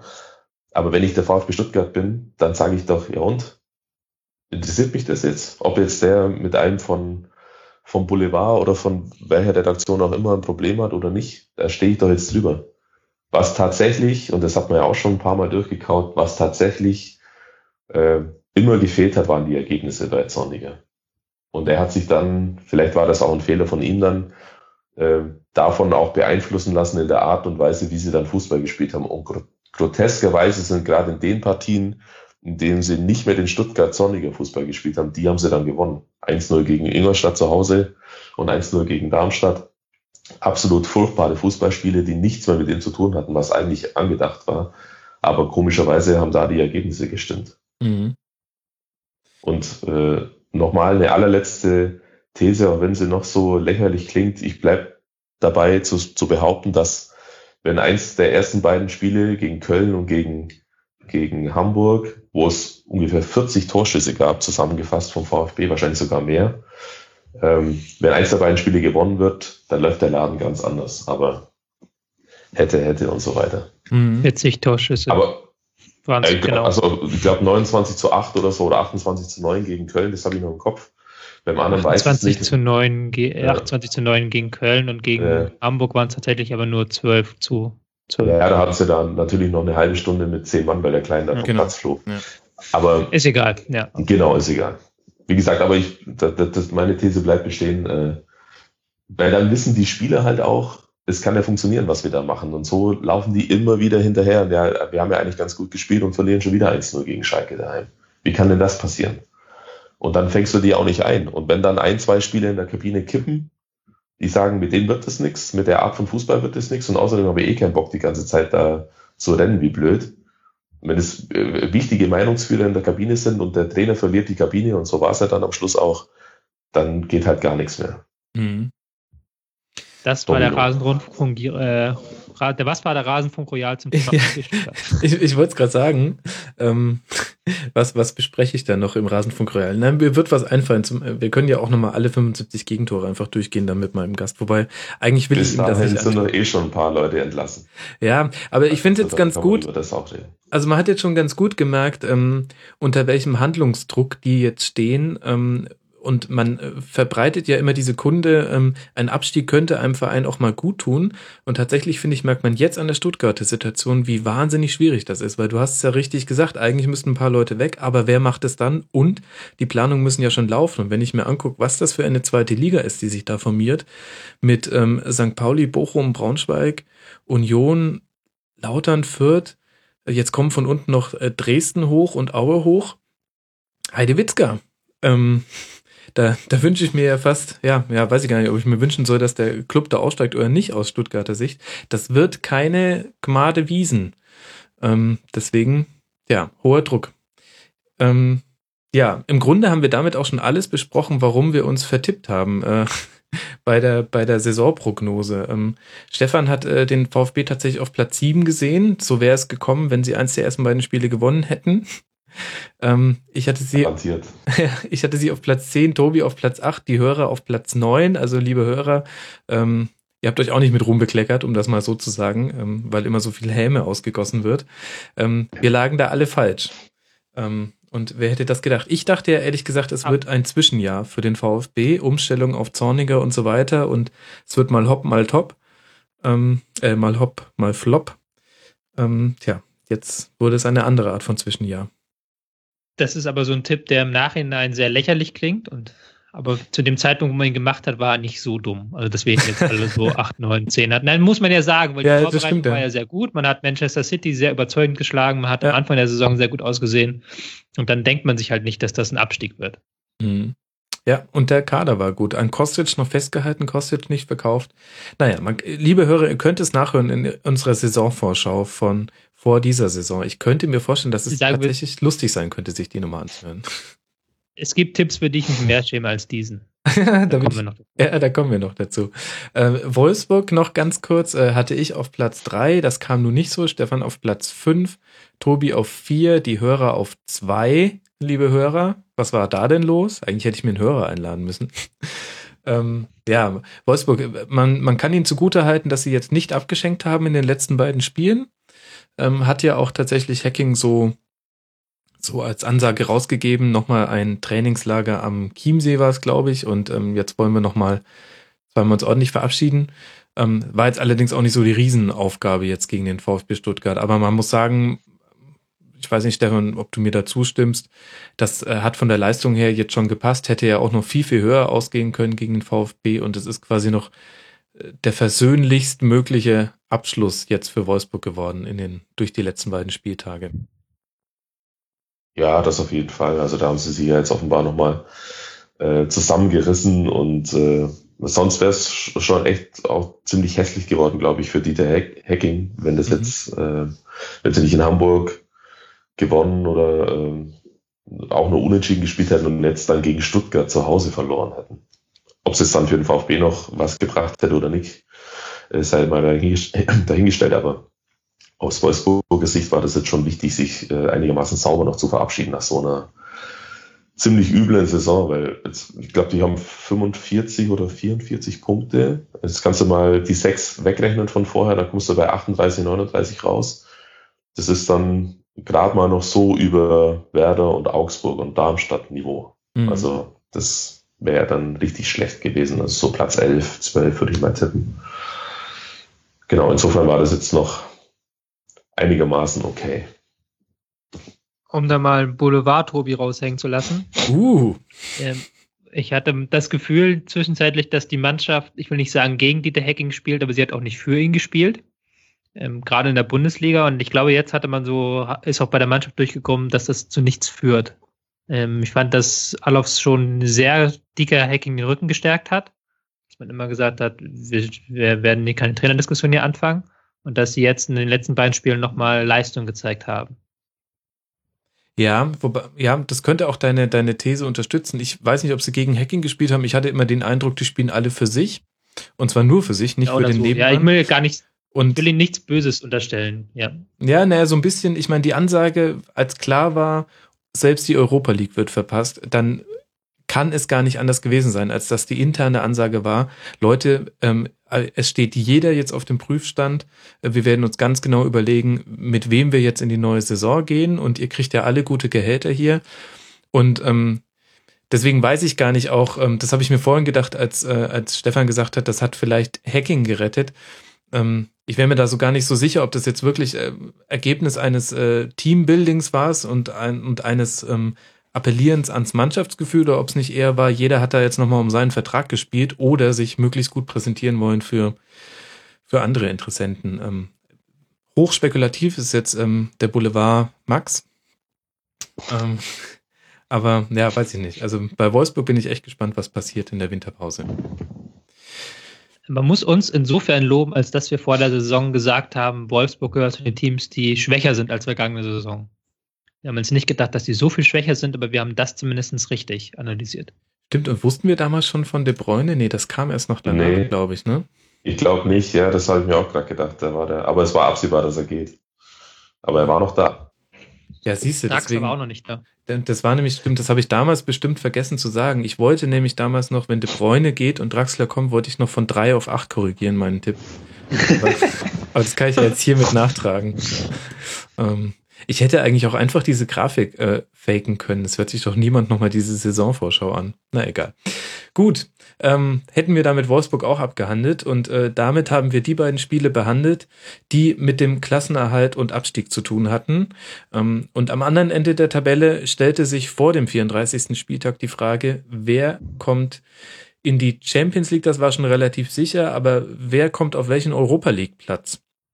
Und lasst uns noch kurz über diese Spiele sprechen. Das hat vor allem eine urlaubsplanerische Komponente für die Teams gehabt. Derjenige, der mit dem siebten Platz in die Europa League Qualifikation kommt, hat nicht nur finanzielle Planungsunsicherheit, sondern muss auch schon zwei Wochen nach EM-Finale direkt äh, loslegen mit dem ersten Qualifikationsspiel. Alle anderen Teams haben noch zwei Wochen länger Zeit, was glaube ich tatsächlich ein relevanter Zeitraum ist, ähm, wenn man von einer Saisonvorbereitung spricht. Das erste Spiel in dem Zusammenhang hat mit der Champions League zu tun. Darmstadt gegen Gladbach. Man hätte vor der Saison nicht gedacht, dass es im letzten Heimspiel für Darmstadt um gar nichts mehr geht, beziehungsweise man hätte es vielleicht zumindest nicht so gedacht, dass es nicht mehr um den Klassenerhalt geht, weil sie schon gerettet sind. Ähm, sie ähm, haben. Dennoch ähm, sind sie mit dem Anspruch angetreten, sich gut zu verkaufen. Ich glaube, Dirk Schuster hat gesagt, es gibt fünf Tage Urlaub, aber nur, wenn er das Gefühl hat, äh, die Mannschaft hat sich reingehauen, unabhängig vom Ergebnis. Da stelle ich mir die Frage, Stefan, 2 zu 0 gegen Gladbach verloren. Meinst du, die kriegen jetzt ihre fünf freien Tage? Ja, ich glaube schon. ich denke schon. Äh, das ist dann äh, sozusagen die, die Belohnung für die ganze Saison, die ja für Darmstadt-Verhältnisse außergewöhnlich gut verlaufen ist und äh, sich die, weil sich die Mannschaft halt stets als absolut unkaputtbar äh, hm. entpuppt hat. Also man hat, man hat sich, also ich zumindest habe mich immer dabei äh, ertappt, so im zwei, drei Wochen Rhythmus zu denken, ja, jetzt, jetzt muss es ja mal richtig erwischen, jetzt, muss, jetzt müssen sie mal drei, vier Spiele lang äh, nacheinander verlieren oder mal so eine richtige eine richtige Rutsche kassieren, mal so 6-0 oder sowas. Und gab es einfach nicht. Selbst wenn sie mal ein Spiel verloren haben oder zwei am Stück, dann haben sie auf einmal, wie es nichts, wieder 1-0 auswärts gewonnen oder 2 zu 1. Und äh, ich glaube, das war die, die allergrößte Leistung dieses Jahr, dass sie sich von Rückschlägen, die ja zu erwarten waren, dass sie sich da 0,0 aus der Ruhe haben bringen lassen und äh, dann immer wieder eine Antwort parat hatten. Mhm. Wo alle, während alle anderen gedacht haben, so, jetzt geht's, jetzt, jetzt geht's dahin, jetzt werden sie durchgereicht von Platz, weiß ich nicht, elf runter, so nacheinander. Das ist jetzt die Mannschaft, die dieses Jahr noch gut steht, nach 25 Spieltagen und am Schluss, zack, wachen sie auf und 34. Spieltag und wir sind Vorletzter oder Letzter. Äh, aber nix, das war halt nicht der Fall und ich, das ist für mich die größte Leistung, die Darmstadt dieses Jahr vollbracht hat. Mhm. Und Insofern fünf Tage Urlaub sind absolut okay. ich glaube auch ehrlich gesagt, dass das eher nur noch so eine so eine Ansage war, weil er nicht vorher sagen können, ja, egal was gegen Gladbach passiert, äh, wir gehen jetzt nochmal richtig einheben. Ähm, das ist ja auch dann vielleicht das falsche Signal auch an die Konkurrenten, die rein theoretisch noch ganz eventuell hätten an Gladbach vorbeiziehen können. Die aber auch, Tobi, finde ich, ein sehr, sehr gutes Spiel gemacht haben. Also nicht nur 21 zu 9 Schüsse, sondern auch hochkarätige Chancen, was ja gegen Darmstadt gar nicht so einfach ist. Ähm, lag das jetzt daran, dass Gladbach so stark war und tatsächlich das Ding einfach ähm, eintüten wollte? Oder ähm, lag das daran, dass äh, Darmstadt die Defensive sehr auf Abstimmung ausgerichtet ist und auf Disziplin und da hat es halt quasi in so kleinen Momenten hat es halt einfach nicht gepasst, weil die Konzentration vielleicht nicht so da war und deswegen ging so mancher Pass durch. Was ist deine Analyse?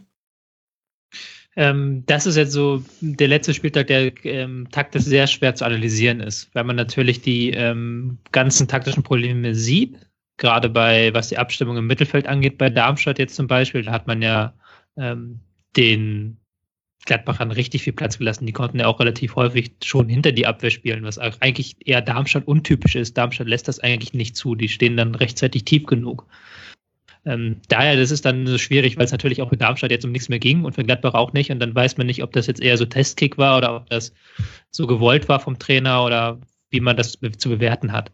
Deswegen kann, man, kann ich das jetzt nicht, ich will auch Darmstadt jetzt nicht kritisieren. Starke Saison und jetzt hat man halt 0-2 nochmal verloren gegen Gladbach, die nochmal sich richtig reingehängt haben. Mhm. Chaka, äh, Weltklasse Ball durchgelassen. Vom 1 zu 0 war es, glaube ich. Sehr, sehr schön.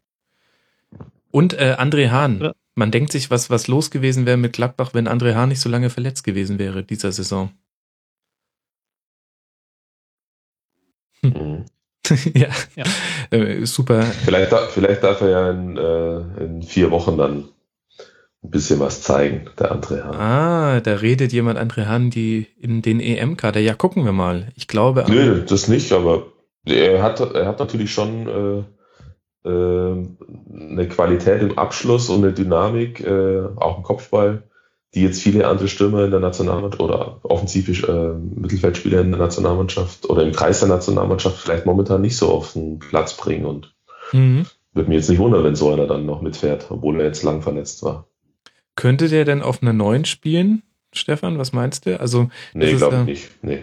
Weil das ist ein bisschen. Ich glaube nicht, dass es, so ein, dass es so ein toller Spieler ist, äh, der, den man anspielen kann, wenn er mit dem Rücken zum Tor steht. Äh, der braucht ein bisschen Platz und der braucht so ein weiträumiges Spiel. Äh, aber der ist halt für, wenn er einlaufen kann, für Flanken ganz gut und er hat, äh, wie ich finde, einen super ersten Kontakt, wenn er aufs Tor schießen muss. Also mhm. der kann, hat einen äh, überragenden Volley-Schuss. Und Kopfball ist auch ganz passabel. Also ich finde schon, dass das ein ganz äh, interessanter Spieler ist, der da auf jeden Fall, den man auf jeden Fall nicht übersehen sollte. Mhm.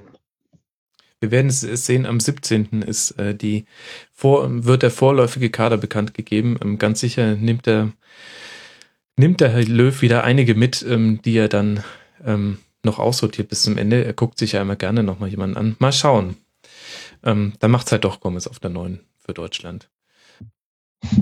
Ähm, lasst mal bei dem Spiel, es äh, war jetzt ehrlich gesagt nicht so wahnsinnig viel Überraschendes mit dabei, äh, gleich mal auf unsere Prognosen gucken, denn alles andere werde ich im Rasenfunk Royal noch ausführlich besprechen. Darmstadt, okay. Ähm, Stefan, ich und die Hörer auf Platz 18, Tobi auf Platz 17, aber er hat es damals äh, mit seinem Platz 18 begründet. Das weiß ich noch ganz genau, dass du gesagt hast, aber nur ja, Platz 17, ja. weil ich möchte, dass äh, eine bestimmte Mannschaft auf Platz 18 landet in meinem Enterbellen-Tipp.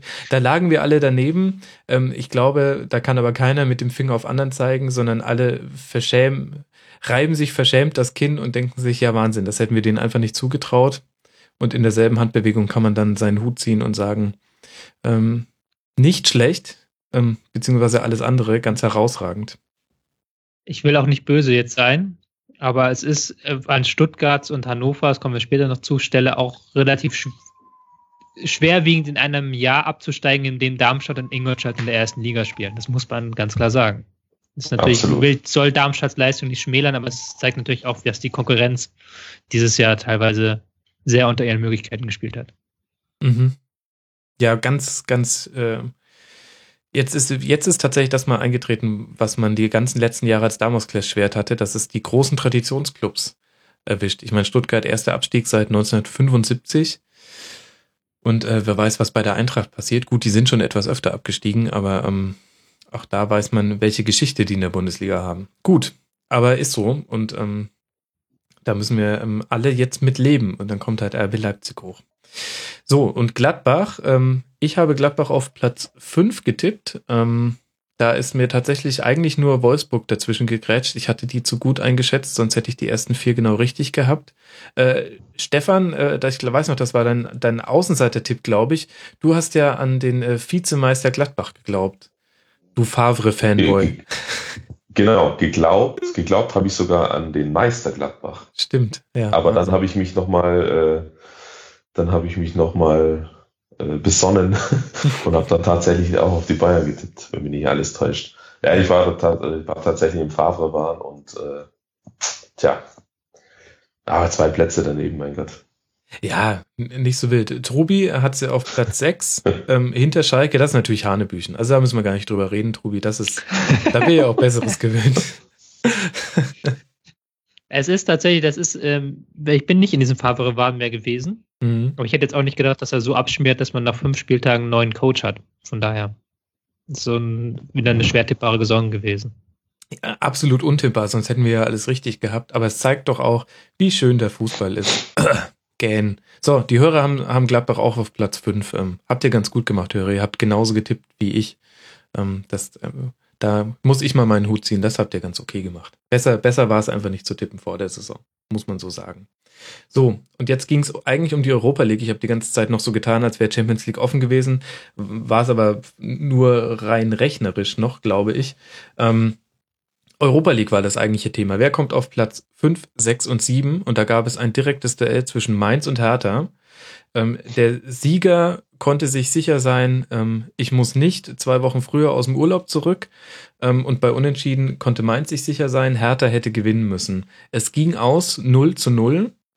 Und damit ist die Hertha jetzt auf Platz 7, muss in die Europa League Qualifikation. Und Mainz darf sich etwas länger ausruhen und ist zum vierten Mal in den letzten zehn Jahren international mit dabei. Äh, Stefan, war ein hitziges Spiel mit vielen Chancen, ähm, dann ohne Tore. Ich hatte ein bisschen den Eindruck, dass beide Mannschaften ganz schön verkrampft waren. Also ähm, die haben das alle nicht so gesehen nach dem Motto, wir haben eigentlich nichts zu verlieren, weil wir haben uns international platziert, sondern die hatten alle Angst um ihren Urlaub.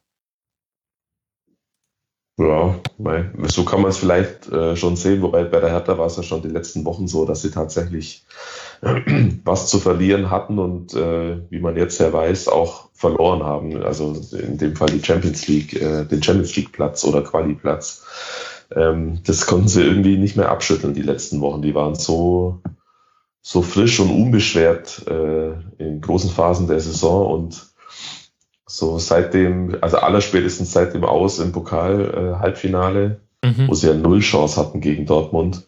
Ähm, ja, so, das hat sich das so angefühlt, als wären die irgendwie Zehnter schon längst gerettet und lassen jetzt halt die Saison so austrudeln. Aber dieses Gefühl äh, konnte man irgendwie nicht mehr, der Mannschaft nicht mehr so richtig austreiben. Und Mainz, na, die wussten ja, ähm, die hätten noch Fünfter werden können, glaube ich, wenn sie gewonnen hätten, egal was Schalke macht. Mhm. Ja, das ist schwer zu sagen. Also ich habe Mainz letzte Woche in Stuttgart gesehen, da war ich im Stadion. Äh, da haben sie es natürlich auch leicht, leichter gegen den Gegner, der sich nach dem äh, Ausgleich dann quasi in Luft aufgelöst hat. Äh, aber jetzt gegen Hertha, die ja schon sehr ordentlich zumindest das noch äh, hinbekommen haben zu verteidigen, ja, war vielleicht 0-0 dann tatsächlich auch das logische äh, Ergebnis. Ja, ich hatte das Gefühl, die einen konnten nicht, die anderen wollten nicht. Ähm, Hertha hatte sehr viel vom Ball, hat aber auch nicht wirklich sich vors Tor kombinieren können und Mainz hat sich, glaube ich, mit dem 0-0 ganz wohl gefühlt und hat dann auch sehr auf Konter gespielt. Diese konnte aber nicht mit der Wucht und mit dem Nachrücken, das man sonst gewohnt ist. Hm. Auch ein relativ torchancenarmes Spiel. Ja, wobei die Chancen, die es gab, waren dann schon hochkarätig. Also äh, Karius und Jahrstein haben beide gute Paraden ausgepackt. Ähm, ja. Aber ja, vielleicht haben wir die wichtigen Punkte schon gesagt. Ähm, und dann ist es halt nun so gekommen. Ich habe das jetzt die ganze Zeit, Stefan, so anmoderiert, als wäre es nur um den Urlaub gegangen. Ich glaube, das eigentliche Thema ist aber tatsächlich die finanzielle Unsicherheit, dass man nicht weiß, ob man jetzt mehr Annahmen aus der Europa League hat, die man dann in den Kader stecken kann, der gleichzeitig schon zum Beginn der Qualifikation so gut sein sollte, dass man auch die Qualifikation schafft. Also da dreht sich der Hund ein bisschen um seinen eigenen Schwanz. Ähm, naja. Ja. Findest, findest du nicht so valide? Doch, doch finde ich schon, aber es gibt ja eine Jahresplanung. Also die, die schmeißen ja jetzt nicht äh, am, am 16., 15. Mai, nur weil sie jetzt wissen, wir sind der 6. oder 5. Äh, dann die, die komplette die komplette Budgetplanung für das Jahr 2015 äh, über den Haufen. Äh, 2016, Entschuldigung. Ähm, natürlich nimmt es Einfluss, aber ich glaube, dass es viel mehr auf die auf die sportliche Vorbereitungszeit dann äh, mhm. Einfluss nimmt, was man ja jetzt schon ein paar Mal dann sehen konnte. Gerade Mainz ist ja damit, äh, wurde damit ja auch schon schwer geschlagen. Äh, Glaube ich, zweimal sind die schon ausgeschieden in der, in der Playoff-Phase zur Gruppenphase. Äh, zuletzt mit Tuchel bei irgendeinem Verein, den kein Mensch kennt. Ähm, das ist dann natürlich doppelt, äh, doppelt schlecht. Also dann fehlen dir sowohl die Einnahmen als auch äh, hast du eine Vorbereitung, die zerstückelt ist. Das ist natürlich dann äh, sehr, äh, sehr ungünstig. Insofern ist es jetzt, glaube ich, gerade für so ein Trainerteam dann die, die deutlich wichtigere Sache äh, zu wissen, wir können jetzt wirklich sauber oder viel, viel besser planen, was unsere Vorbereitungszeit, Vorbereitungszeit anbelangt, als irgendwelche wirtschaftlichen oder finanziellen Aspekte. Mhm. Okay, ich lenke ein. ja, es muss halt, also so sehe ich halt so. Ich weiß nicht, ob es dann wirklich so ist, aber ja, so stelle ich es mir halt vor. Ich, ich denke, also mein Gedankengang war auch ein bisschen daher, also es sind ja nicht die riesen Millionenbeträge, die man hat, aber es, äh, es sind viele Spiele, die man zusätzlich hat. Und für diese Spiele muss der Kader breiter aufgestellt sein, als es so ist. Und ähm, ich glaube, wenn ich Manager wäre, dann würde ich natürlich schon Gespräche führen mit Leuten, die ich mir gerne holen wollen würde, um quasi den äh, die Tiefe in der Breite zu verstärken, wie man so schön sagt.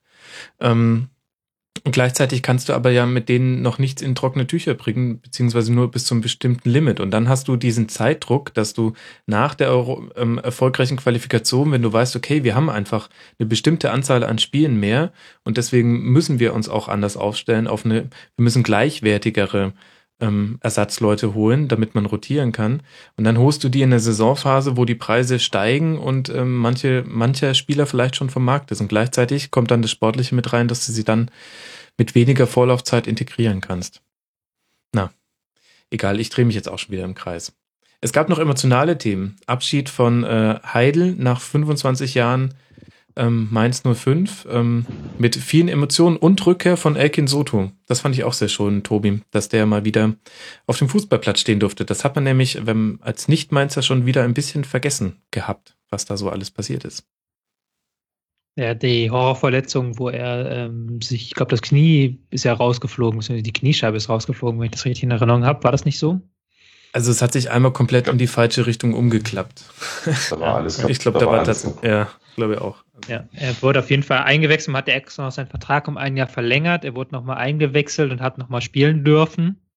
Ähm, jetzt ist, geht er aber, glaube ich, ähm, trotzdem vom Verein weg. Also es war sein letztes Spiel für auf Mainz und das hat es natürlich nochmal doppelt emotional gemacht. Also mhm. war schon eine schöne Geschichte. Solche Geschichten, naja, ihr wisst, was ich meine. So, äh, die Saisontipps, äh, die Abschlusstipps vor der Saison. Ähm, wer von euch war denn am nächsten dran? Ich finde ich find sie bei dir gerade gar nicht, äh, Stefan. Wussten du? Ach ja, ja gut, da lagen wir ja alle so gut. Also Max, Tobi und die Hörer. Ähm, haben Mainz auf den elften Tabellenplatz getippt. Und äh, Stefan äh, kann sich den kleinen Lorbeerkranz dafür auf den Kopf setzen, dass er noch mit dem neunten Tabellenplatz am nächsten dran war. Ähm, war eine große Unbekannte Mainz 05 und ähm, ich habe jetzt ähm, in den letzten Tagen nochmal in den Rasenfunk Royal der Winterpause reingehört, um mich auf den Sommer Royal vorzubereiten, weil ich zum Teil ähnliche Gäste habe. Und ähm, sogar in der Winterpause war das noch eine Wundertüte. Und das, das hört sich an, die standen damals schon auf Platz 8 und äh, tabellarisch war alles wunderbar, aber schon damals hat sich das so angehört, als stünden die ganz kurz vorm Absturz in andere Tabellen, Tabellenregionen. So kann man sich, äh, so kann man sich täuschen. Ja, wobei meins tatsächlich einer der Tipps ist, wo ich sage, da war ich nicht so gut bei. Also das, da kann ich mich jetzt anders als, da kann ich anders als bei Gladbach oder bei Stuttgart keine mildernden Umstände walten lassen, weil der Kader war relativ durch, als wir das aufgenommen haben und der Kader ist ja auch eigentlich ziemlich geil, wenn man das so, so im Nachhinein anguckt, mit Spielern wie Mali, äh, Muto, mit Samperio, die haben ja vorne auch zig Optionen, also du kannst ja auch da wechseln, der ist ja auch in der Breite relativ gut aufgestellt, der Kader. Ähm, und dann mit äh, Martin Schmidt, ein Trainer, der das Ganze gut unter Kontrolle hat, der jetzt kein aufregendes System spielt, aber einfach auch ähm, dieses System, dieses, was sie spielen, das 4-2-3-1 perfektioniert hat und auch sehr starke Konter spielt.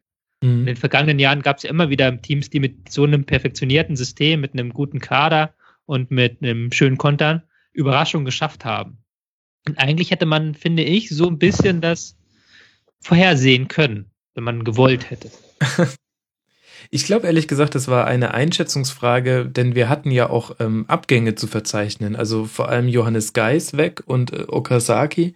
Und es war quasi die Frage, schafft es Mainz wieder zum gefühlt hundertsten Mal in Folge wertvolle Kadertransfers gleichwertig oder annähernd gleichwertig zu ersetzen. Und ich weiß noch, dass ich Ihnen das in dem Fall nicht so getraut habe. Ich hätte auch ehrlich gesagt Mali nie so stark eingeschätzt. Daher kam mein Tipp. Also, ja, Einschätzungssache. Stefan, wie kamst du denn auf den neunten Platz? Du warst ja noch am besten. Boah, weiß ich nicht mehr. Ich habe halt so das Gefühl, dass, dass also Mainz halt als Verein und als Mannschaft und mit dem Trainer, den ich äh, irgendwie sehr sympathisch und gut finde, dass die halt äh, sehr gut funktionieren können, dass es jetzt so gut läuft. Das konnte also konnten ja wirklich nur die wenigsten ahnen und äh, noch, noch eine, eine, eine Kleinigkeit vielleicht zu den äh, Transfers dazu. Ich glaube, die haben in der Winterpause den Cordoba erst geholt, wenn mich nicht alles täuscht. Und der hat, äh, wurde immer nur sporadisch eingesetzt und dann hat sich der Muto, ich meine, in Hannover verletzt. Also relativ früh war das noch. Ähm, der ja ein sehr wichtiger Spieler war, nicht nur weil er Tore geschossen hat, sondern weil er halt perfekt da in dieses, äh, in dieses Spielsystem gepasst hat. Und äh, Cordoba, den habe ich dann zweimal gesehen und haben wir gedacht, wo kriegen die so einen Spieler her? Einer, der noch so jung ist, aber schon so viel Dampf hat und ähm, so perfekt da jetzt reinpasst und den anderen Spieler, der vorher ganz wichtig war, fast, fast eins zu eins ersetzen kann. Und das finde ich, das kann man nicht, äh, das muss man immer wieder herausstellen, wie die das hinbekommen haben und äh, wie Heidel das da immer wieder eine Nase dafür hat oder vielleicht auch ein sehr gutes Scouting hat, offenbar so einen Spieler dann nicht nur zu entdecken, weil in, um Entdecken geht's ja gar nicht, den kennen ja alle, aber den dann halt auch zu Mainz zu holen. Und das ist, das wird die ganz große Aufgabe jetzt für äh, Ruben Schröder werden, wobei ich der Meinung bin, dass der das kann. Mhm. Auch wieder ein sehr guter, sehr guter Griff von, äh, von Mainz, so einen Mann jetzt als Heiden-Nachfolger Nachfolger zu holen. Ja, da, da äh, verlasse ich mich auf deine Expertise. Da kenne ich äh, den guten Herren zu wenig, aber auch da werden wir dich wie immer an deinen Worten messen, Stefan. Zieht mhm. sich so ein bisschen durch den Rasenfunk. Du bist einer der wenigen, bei denen ich mir immer merke, was gesagt wurde.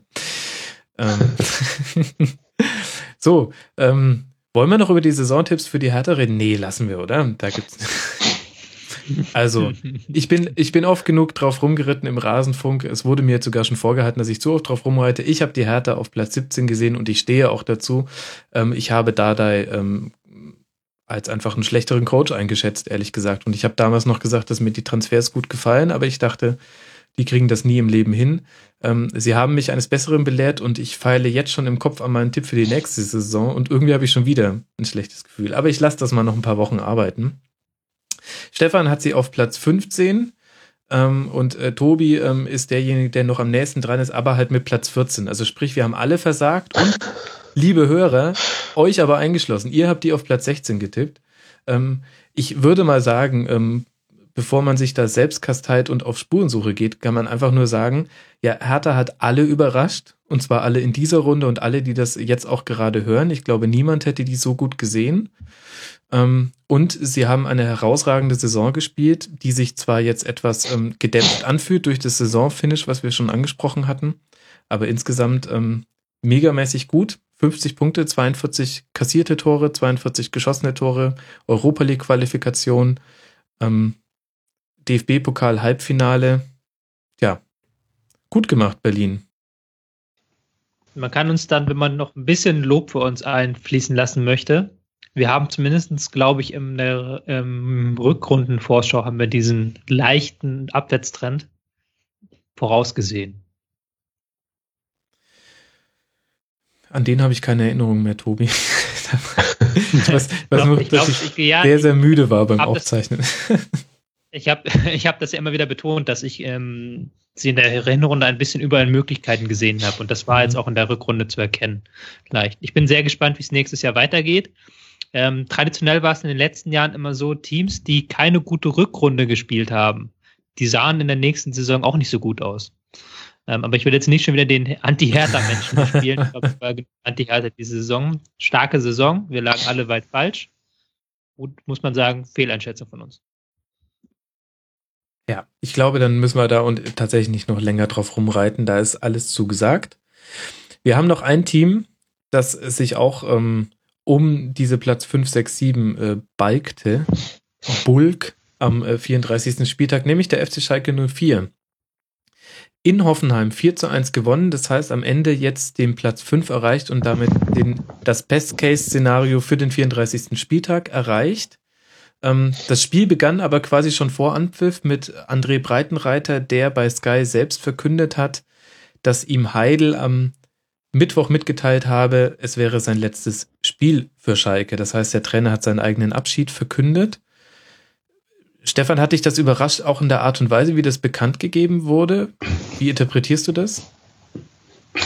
Ja, das hat mich tatsächlich, der Zeitpunkt hat mich äh, überrascht. Ich hatte es ja gestern dann im, im Vorlauf von der Sky-Übertragung dann noch so halb mitbekommen, weil ich ja in Bremen im Stadion war. Und äh, der, äh, der Kommentator des Bremen-Frankfurt-Spiels äh, und ich haben uns erstmal nur angeguckt und den Kopf geschüttelt, äh, weil ich, wir beide, glaube ich, nicht äh, erwartet hätten, dass ähm, dass es vor dem Spiel jetzt publik wird und dass es dann auch noch äh, der Trainer selbst ist, der quasi seine, seinen Abgang jetzt äh, verkündet. Und ich muss sofort an, äh, an einen klatschenden Ralf Rangnick denken, wie er, wie er durch die Feld, äh, durch die äh, Arena auf Schalke marschiert und die Leute aufstehen und applaudieren. Und dann äh, im Nachklapp habe ich dann halt gesehen, dass, ähm, dass auch Held sich dann bei den Fans dann gestern noch verabschiedet hat. Das war schon, ja, und auch mit ein paar Horst-Held-Sprüchen sozusagen. Das fand ich dann irgendwie schon wieder amüsant und dann habe ich mir auch so gedacht, ja, das ist halt dann irgendwie doch Schalke. so wie es halt immer mal wieder ist. Also nicht immer, aber dann doch tatsächlich immer mal wieder. Aber würdest du es so interpretieren, dass er das bewusst in die eigenen Hände genommen hat und wahrscheinlich damit auch seinen Verein überrascht hat? Oder ist das zu viel interpretiert? Mm, ja, weiß ich nicht. Also was mich tatsächlich wundert nach der Vorgeschichte mit ihm und dem, äh, dem äh, und, und Sky, äh, dass es dann jetzt tatsächlich auch bei Sky dann verkündet. Oder war das vorher schon? Hat er vorher schon irgendwo? Nee, oder? Nee, nee, das, das war in Also er hat dann tatsächlich ja. bei ja, da gab es ja dann auch ein paar äh, Reibereien und äh, während der Saison oder vor ein paar Wochen sogar noch. Ähm, kann ich jetzt schwer beurteilen, ob, er, ob das jetzt abgesprochen war, dass er das sagen darf sozusagen oder nicht. Aber mein Gott, er wird ja so und so dann jetzt äh, freigestellt. Dann ist es auch egal, ob er es jetzt macht oder nicht. Er hat ja nichts mehr zu verlieren. Naja, klar. Und so hatte ich, so habe ich auch die, die PK mit Horst Held äh, vor dem Spiel, die habe ich so ein bisschen verfolgt. Äh, auch empfunden, dass er jetzt so nach Jahren mal wieder völlig gelöst sozusagen und über den Dingen stehend da Sachen äh, sagen konnte oder wollte, die er sich vorher vielleicht verkniffen hätte. Mhm. War irgendwie be befreiend, glaube ich, für beide. Mhm. So hatte ich Sie sind raus aus dem Schalke-Käfig. Ähm, ja, dann ist das vielleicht aus deren Sicht auch Nachhinein tatsächlich erstmal eine Erleichterung. Ähm, kommen wir mal zum Spiel, Tobi. Schalke 4-1 gewonnen, ich habe es schon angedeutet. War es denn auch so deutlich oder war das wie immer bei Schalke, die hätten auch ähm, wenn das Spiel noch länger gegangen wäre, auch wieder 4-4 spielen können. Du hast mal gesagt, bei Schalke kann immer alles passieren, egal wie hoch sie führen. Hattest du diesen Eindruck in dem Spiel auch? Ich glaube, wir haben den Tobi verloren. Bist du noch da, Tobi? Ähm, ich bin noch da. Ähm, ich habe nur gerade überlegt. Ich war gerade so im Überlegungsmodus, wie ich das angehe, weil ich fand, das 4-1 war ein bisschen hoch, aber ich will jetzt nicht wieder diese alte Schalke-Schiene auspacken, dieses alte ähm, die können keine, die sind gar nicht so gut oder sowas. Es war schon ein verdienter Sieg. Mhm. Ich fand vor allen Dingen war ein großer, äh, es war ein großer Spannungsabfall zu erkennen bei 1899 Hoffenheim, die einfach nicht mehr das gespielt haben, was sie können, die ähm, in der Abwehr sehr offen standen teilweise Schalke hat es relativ oft hinbekommen, mit Geschwindigkeit auf die Abwehr zuzulaufen und dann mit einem Pass hinter die Abwehr die Abwehr auszuhebeln. Das, was ähm, Nagelsmann sich da vorgenommen hat, das schien dann nicht aufzugehen. Wenn ich das richtig auch gesehen habe, war es auch eine Dreierkette, die aber dann komisch verschoben hat und komisch rausgerückt ist. Also es war kein gutes Spiel von Hoffenheim. Schalke muss man halt wirklich hier das Lob machen, dass die Spieler halt im letzten Spiel des Trainers nochmal eine gute Leistung abgeliefert haben. Jetzt keine Weltklasse-Leistung, aber einfach gut gespielt haben und auch alles gegeben haben. Mhm. Stefan, hast du was zu ergänzen? Äh, nee, ich war jetzt auch gerade ehrlich gesagt kurz weg. Äh, insofern, ich habe schon mitbekommen, was Tobi noch erzählt hat, aber ist alles richtig. ja, dem Tobi kann man äh, ungehört vertrauen. Äh, ähm, Schalke hat alles gegeben, alles gegeben hat auch die Torlinientechnologie. Ähm, ich habe ähm, mit diesem äh, nicht gegebenen 2 zu 2 für Hoffenheim, was ähm, an, ich würde mal sagen, einem, einem Zentimeter vielleicht gescheitert ist, ähm, Gut, Zentimeter war das nicht. Das waren weniger. Ja, dann kommen wir interessanterweise schon in den Ungenauigkeitsbereich. Ich habe nachrecherchiert und der Ungenauigkeitsbereich für diese Art der Tonlinientechnologie liegt laut Hersteller bei fünf Millimetern. Ähm, aber hilft natürlich nichts. Das, ich meine, deswegen kann man ja dann auch nicht sagen, ach, der ist doch drin. Damit muss man halt einfach leben. Aber äh, ja. ja. Haken wir das jetzt alle als Zufall ab? Was, das ist meine Frage. Was haken wir als Zufall Diese Torlinien die, die Tollin-Technologie war die ganze Saison eigentlich nicht im Gebrauch. Es gab vielleicht zwei Szenen oder sowas und die waren auch nicht knapp letztlich. Und jetzt in diesem letzten Spiel kommt rein zufällig eine Szene, die so genau war. Willst du jetzt eine dass, Verschwörungstheorie äh, aufmachen? Das ist meine persönliche Verschwörungstheorie, dass der Ball in Wahrheit drin war, aber Weil, sie nochmal zeigen wollten, dass die, dass die Tollin-Technologie so geil ist und dass sie sich gelohnt hat. Und wer ist in dem Fall sie, die Illuminaten und die DFL? Ähm, ich Westen. glaube, dahinter steckt nicht, nicht nur die DFL. Ich glaube, es ist auch ein Wirtschaftsfaktor. Ja, Diese Technologie kostet Geld. Ja. Ich glaube, hier ist auch das Wirtschaftsministerium mit drin in dieser Sache.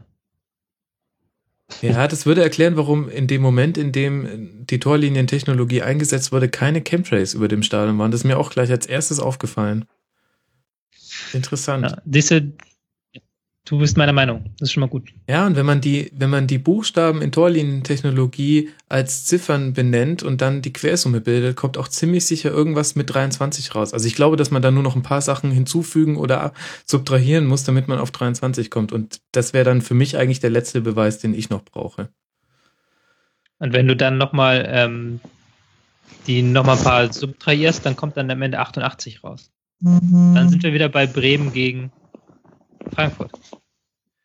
Na gut, egal, genug rumgespaßt. Ähm, es war, war halt nochmal ein sehr kurioser Fall von Torien-Technologie am letzten Spieltag. Moment, ganz kurz, das muss, äh, warum sind wir bei 88 bei Bremen gegen Frankfurt? Ich hatte da ehrlich gesagt eine ganz andere Assoziation. Ja gut, da kannst du auch anders assoziieren. Ach, wegen der 88. Minute, ah, okay, Gott sei Dank. Ja, ähm, ja. ich dachte mir gerade schon. Okay, ähm, kommen wir ganz schnell zu unseren Saisonprognosen. ähm, ich hatte die TSG auf Platz 7 äh, das hat nicht so gut hingehauen, lieber Max. Ähm, ich habe sie äh, besser gesehen. Ich weiß noch, dass wir darüber geredet haben, dass der Kader sehr, sehr breit aufgestellt ist mit vielen Jugendspielern ähm, und jungen Spielern, deren Leistung man nicht so ganz einschätzen konnte. Und ich hatte einfach den Eindruck, naja, wenn du so einen großen Gemischtwarenladen an Spielern hast, den du da reinwerfen kannst, dann, ähm, dann äh, findest du da auch die richtige Kombination, die du reinwirfst. Dem war dann nicht ganz so. Stefan hatte sie auf Platz 11 Tobi auf Platz 9 und die Hörer auch auf Platz 7. Ach, guck mal an, die Hörer genauso wie ich. Na, dann äh, fühle ich mich ja gar nicht mehr so schlecht. Ähm, das ist wieder ein Tipp, für den ich mich nicht schäme, weil er ganz schwer vorherzusagen war. Also es war nichts darauf hingedeutet, dass sie diese Saison so zusammenbrechen vor der Saison. Vielleicht haben wir auch ein bisschen den Firmino-Abgang unterschätzt damals, der auch noch ähm, sehr lange nachgewirkt hat. Mhm. Ja, guter Punkt.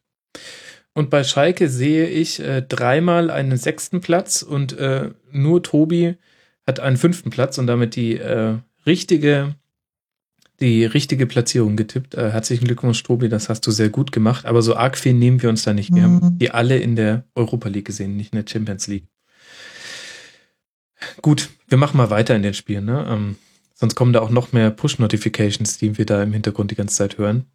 Ähm, Lasst mal noch kurz zumindest über die Bayern reden. Letztes Spiel 3 zu 1 gegen Hannover 96. Es ging um die Bayern eigentlich nur darum, ob äh, die Bierdusche mit äh, einem weiteren Dreier im Gepäck gemacht wird oder ohne. Und für Hannover ging es darum, wie verabschiedet man sich aus Liga 1, nachdem man einen sehr guten Eindruck in den letzten Spielen hinterlassen hat.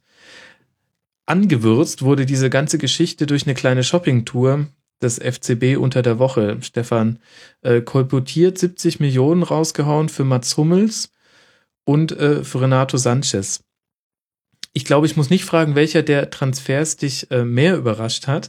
Ich glaube, ich kenne da die Antwort. Sag mir mal, warum schaffen denn oder wie schaffen es denn die Bayern, dass inzwischen solche Transfers nicht mehr nach außen dringen, bevor sie gemacht oh. werden? Okay. Äh, ja, das ist eine. Das stimmt. Ja, das, sie haben es ja früher auch äh, punktuell, sage ich jetzt mal, äh, mal geschafft. Also Klinsmann damals zum Beispiel kam ja aus wie, auch wie aus dem Nichts irgendwann eines Morgens. Stimmt. Äh, daher. Ähm, Guardiola auch. Und äh, Guardiola auch, stimmt. Es war, genau, es war im Januar irgendwann, Mitte Januar, auch quasi aus dem Nichts, äh, wo es dann nur eine italienische Quelle damals im Vorfeld dazu gab. Äh, das ist richtig, ja. Also ich, ich glaube einfach, dass sie ähm, dass sie das, was früher gang und gäbe war, vor allem was Boulevard anbelangt, dass sie den, dass sie das halt raushalten können aus dem Club.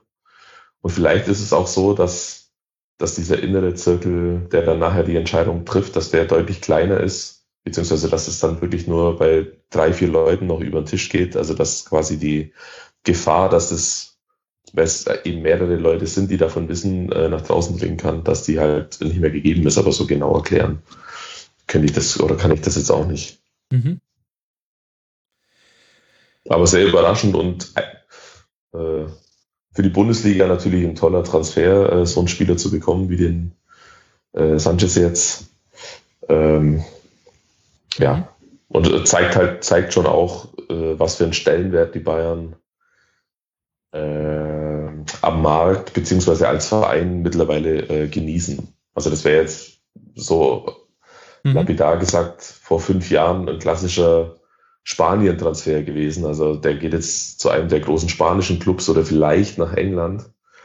Ähm, aber jetzt entscheidet sich so ein Spieler, der ja schon offenbar sehr begehrt war, entscheidet sich dann tatsächlich äh, für Bayern München. Das finde ich schon auch bemerkenswert. Mhm. Stimmt, und in die Kategorie würde ich auch den Dembele-Wechsel zu Dortmund einordnen. Ich habe mir auch gedacht, das ist schon interessant, dass, dass Spieler, die äh, mutmaßlich ganz, ganz viele Optionen haben, ähm, dann gerne in die Bundesliga kommen. Ähm, halt wahrscheinlich jetzt auch nur zu diesen beiden Vereinen, wenn man ganz ehrlich ist, aber immerhin. Das war tatsächlich nicht immer so. Lass mal noch über das Spiel reden. 3 zu 1, ich habe es schon gesagt, die Bayern äh, Vielzahl von Chancen kreiert, die hatten noch mal richtig Lust. Ähm, Mario Götze macht zwei Treffer und einer davon wird ihm geschenkt von Robert Lewandowski. Tobi, ähm, wir haben heute schon oft die Hüte gezogen, deswegen brauche ich mal eine andere Metapher. Aber äh, da kann man äh, Standing Ovations an Robert Lewandowski geben. Ja, auf jeden Fall. Ähm, Robert Lewandowski hat der hat er auch mitbekommen, was in den letzten Wochen los war um Mario Götze. Er hatte auch noch so im Hinterkopf ein bisschen, er hatte zwar einen guten Vorsprung auf Aubameyang in der Torjägerliste, aber auch jetzt nicht den höchsten. Wenn Aubameyang jetzt in den äh, Gott-Modus gewechselt wäre, hätte ihn noch einholen können. Und dann das Ding als Stürmer so durchzulassen, das hat schon, das hat schon menschlich sehr großartige Züge, fand ich. Und das war auch eine schöne Geste von Lewandowski.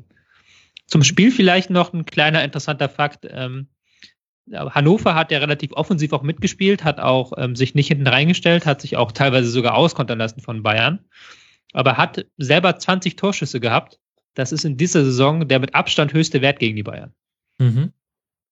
Wobei, man muss auch sagen, nur fünf davon aufs Tor, was eine bemerkenswerte Quote ist. Aber das stimmt, die haben. Aber auch, aber auch fünf Torschüsse aufs Tor sind gegen Bayern ein sehr hoher Wert. Ich schau mal, es ist sogar der zweithöchste in dieser Saison. Na, der dritthöchste in dieser Saison. Stimmt, es gab. Normalerweise die, ja. die Bayern kassieren durchschnittlich die Saison 2,4 Schüsse aufs Tor. Wahnsinn. Also, also 2,4 Mal durchschnittlich muss Manuel Neuer irgendwas halten mhm. pro Spiel. Ja, es gab ja diese ähm, ähm Berechnung, dass selbst wenn Manuel Neuer nie im Torgeschoss gestanden hätte und man quasi einfach nur jeden Torschuss des Gegners als Tor wertet, wenn die Bayern immer noch ich glaube sogar Erster gewesen. Es war irgendwann mal rund um den 20. Spieltag rum so. Es sind wieder einige Rekorde gepurzelt. Die Bayern haben einen neuen Gegentrefferrekord aufgestellt. 17 Gegentreffer waren es jetzt. 18 war der alte Rekord. Manuel Neuer hat 21 äh, weiße Westen behalten, also 21 mal zu Null gespielt, ist ein neuer Rekord, hat sich taktisch sehr klug, da sieht man mal, wie gut der Typ antizipiert, hat sich vorm Gegentreffer auswechseln lassen für Sven Ulreich. Ähm, das ist äh, Wahnsinn. Ähm, und Lewandowski ist der erste Torschütze seit Torschützenkönig seit 39 Jahren, seit Dieter Müller, der 30 Tore geschossen hat. Superlative en masse. Ähm, Stefan, jetzt mal losgelöst von dem Spiel, denn dessen sportlicher Wert ist eher begrenzt. Was machen wir denn jetzt mit Mario Götze? Ich fand es interessant zu sehen, wie sehr er sich tatsächlich auch noch über das 3 zu 1 zum Beispiel gefreut hat. Also es war, also wenn man sagt, dass Lewandowski ihm einen Gefallen getan hat mit dem geschenkten Tor, dann kann man das, glaube ich, schon sagen. Also für viele war das, glaube ich, noch so ein letztes, ja cool, wir kicken noch mal ein bisschen. Wetter war auch die erste Halbzeit ganz gut. Aber für Götze hatte ich den Eindruck, hat das schon mehr bedeutet, dieses Spiel. Ja, wahrscheinlich schon. Also er ist natürlich in seiner, in der Situation, in der er jetzt ist, er wird ja von allen quasi immer nur kritisch äh, beäugt und jeder sagt, ja, wenn es drauf ankommt, spielt er nicht. Das ist ja auch alles richtig. Äh, deswegen ist er aber halt auch irgendwie oft, habe ich so das Gefühl, auf der Suche nach einer gewissen Selbstbestätigung halt auch. Also deswegen tut es dem dann auch gut, dass er, auch wenn es dann jetzt das letzte Saisonspiel ist und auch wenn es gegen den äh, Tabellenletzten und Absteiger ist, dann da nochmal äh, zwei Tore erzielen kann. Ähm, ohne ganz unabhängig davon, ob er sich jetzt noch für irgendwelche Vereine da irgendwie interessant machen muss. Das muss er ja nicht gegen Hannover machen. Also ich glaube, das ja. ist äh, irrelevant. Also nichts gegen Hannover, aber das ist einfach irrelevant, ob er da jetzt dann sich damit jetzt nochmal ein Schaufenster stellt oder nicht. Das ist, glaube ich, Humbug. Aber einfach für sich selber zu wissen, ja, ich habe, obwohl ich jetzt nicht viel gespielt habe, ich habe sauber trainiert, ich habe mich immer gut verhalten und wenn ich dann mal drankomme, dann, äh, dann kann ich auch zeigen, was ich kann und kann jetzt in dem Fall dann ein Tor schießen oder zwei. Ich glaube, das war für ihn, äh, für den Spieler jetzt ganz wichtig, das einfach nochmal zu erfahren. Und nicht jetzt da gegen Hannover, wenn die dann jetzt da 3-1 oder 4-0 oder 5-0 gewinnen, äh, nachher vom Feld zu gehen und äh, Lewandowski hat drei Tore geschossen und irgendein anderer noch zwei und er geht jetzt wieder leer aus und alle sagen, ja, guck mal an, der Götze, nicht mal gegen Hannover beim 5-0 macht er ein Tor. Ich glaube, das war jetzt schon für ihn jetzt nochmal äh, ein versöhnlicher Abschluss einer mal wieder sehr schwierigen Saison bei Bayern. Mhm. Und vermutlich eben der letzten, wenn man einem Artikel der Süddeutschen glauben darf, die aus dem Umfeld von Götze gehört haben wollen, dass Ancelotti schon mit ihm telefoniert hat und gesagt hat, Mario, ähm, ich sehe dich ehrlich gesagt genauso wie Pep, du bist eher Backup. Und wenn dir das nicht reicht, dann such dir einen anderen Verein. Gucken wir mal, wohin es geht. Ähm, letztes Bundesligaspiel für Pep Guardiola, da muss ich natürlich eine Frage an den Taktikfuchs Tobi äh, stellen. Siegquote in der Bundesliga für Pep Guardiola 80,4 Prozent. Der hat von 102 Spielen, glaube ich, 82 oder sowas äh, gewonnen. Ähm, Platz Nummer zwei in dieser, in dieser Wertung ist Ottmar Hitzfeld mit ähm, 56 Prozent. Das verdeutlicht nochmal die, ja, wie hoch diese Quote einzuschätzen ist im Verlauf von drei Jahren. Du hast mal selber in einem Artikel geschrieben, dass so ein bisschen der Fluch, der über Guardiola liegt, ähm, das deutsche Denken darüber sei, dass man aus den besten Kleinteilen auch den besten Sportwagen zusammenbauen kann. Kannst du mir das nochmal in drei Worten für die Hörer erklären, was du damit gemeint hast? Hm. Ja, ich versuch's. ähm, es ist in dem Sinne gemeint, dass ähm, in Deutschland man von den Trainern immer sehr stark erwartet, dass sie Leistung zeigen, also ähm, dass sie Erfolge haben. In Deutschland wird Leistung nach Erfolgen bemessen, auch wenn es um Fußball geht. Das hatte man ja ganz stark bei dieser Diskussion mit Guardiola, ist ja unvollendet, ähm, ob er, weil er jetzt das Triple nicht geholt hat. Ähm, weil halt diese, dieses Triple als logische Schlussfolgerung von guter Arbeit gesehen wird. Es wird dabei ganz stark verkennt, dass es im Fußball auch sehr viel auf Zufall ankommt, sehr viel auf Kleinigkeiten, sehr viel auch auf Glück, was wir ja vorhin beim Spiel Werder gegen Frankfurt ausführlich diskutiert haben. Ähm, und dann sagt man aber, das lässt man dann gar nicht gelten, wenn man halt sich denkt, okay, Fußball ist wie so ein Auto, das man zusammenbaut. Ähm, Fußball, wenn man, wenn man die richtigen Teile nur zusammenfügt und wenn man den richtigen Kader hat und dann muss man als Trainer nur noch so das zusammenbauen im Endeffekt, dann kommt schon das Triple raus am Ende.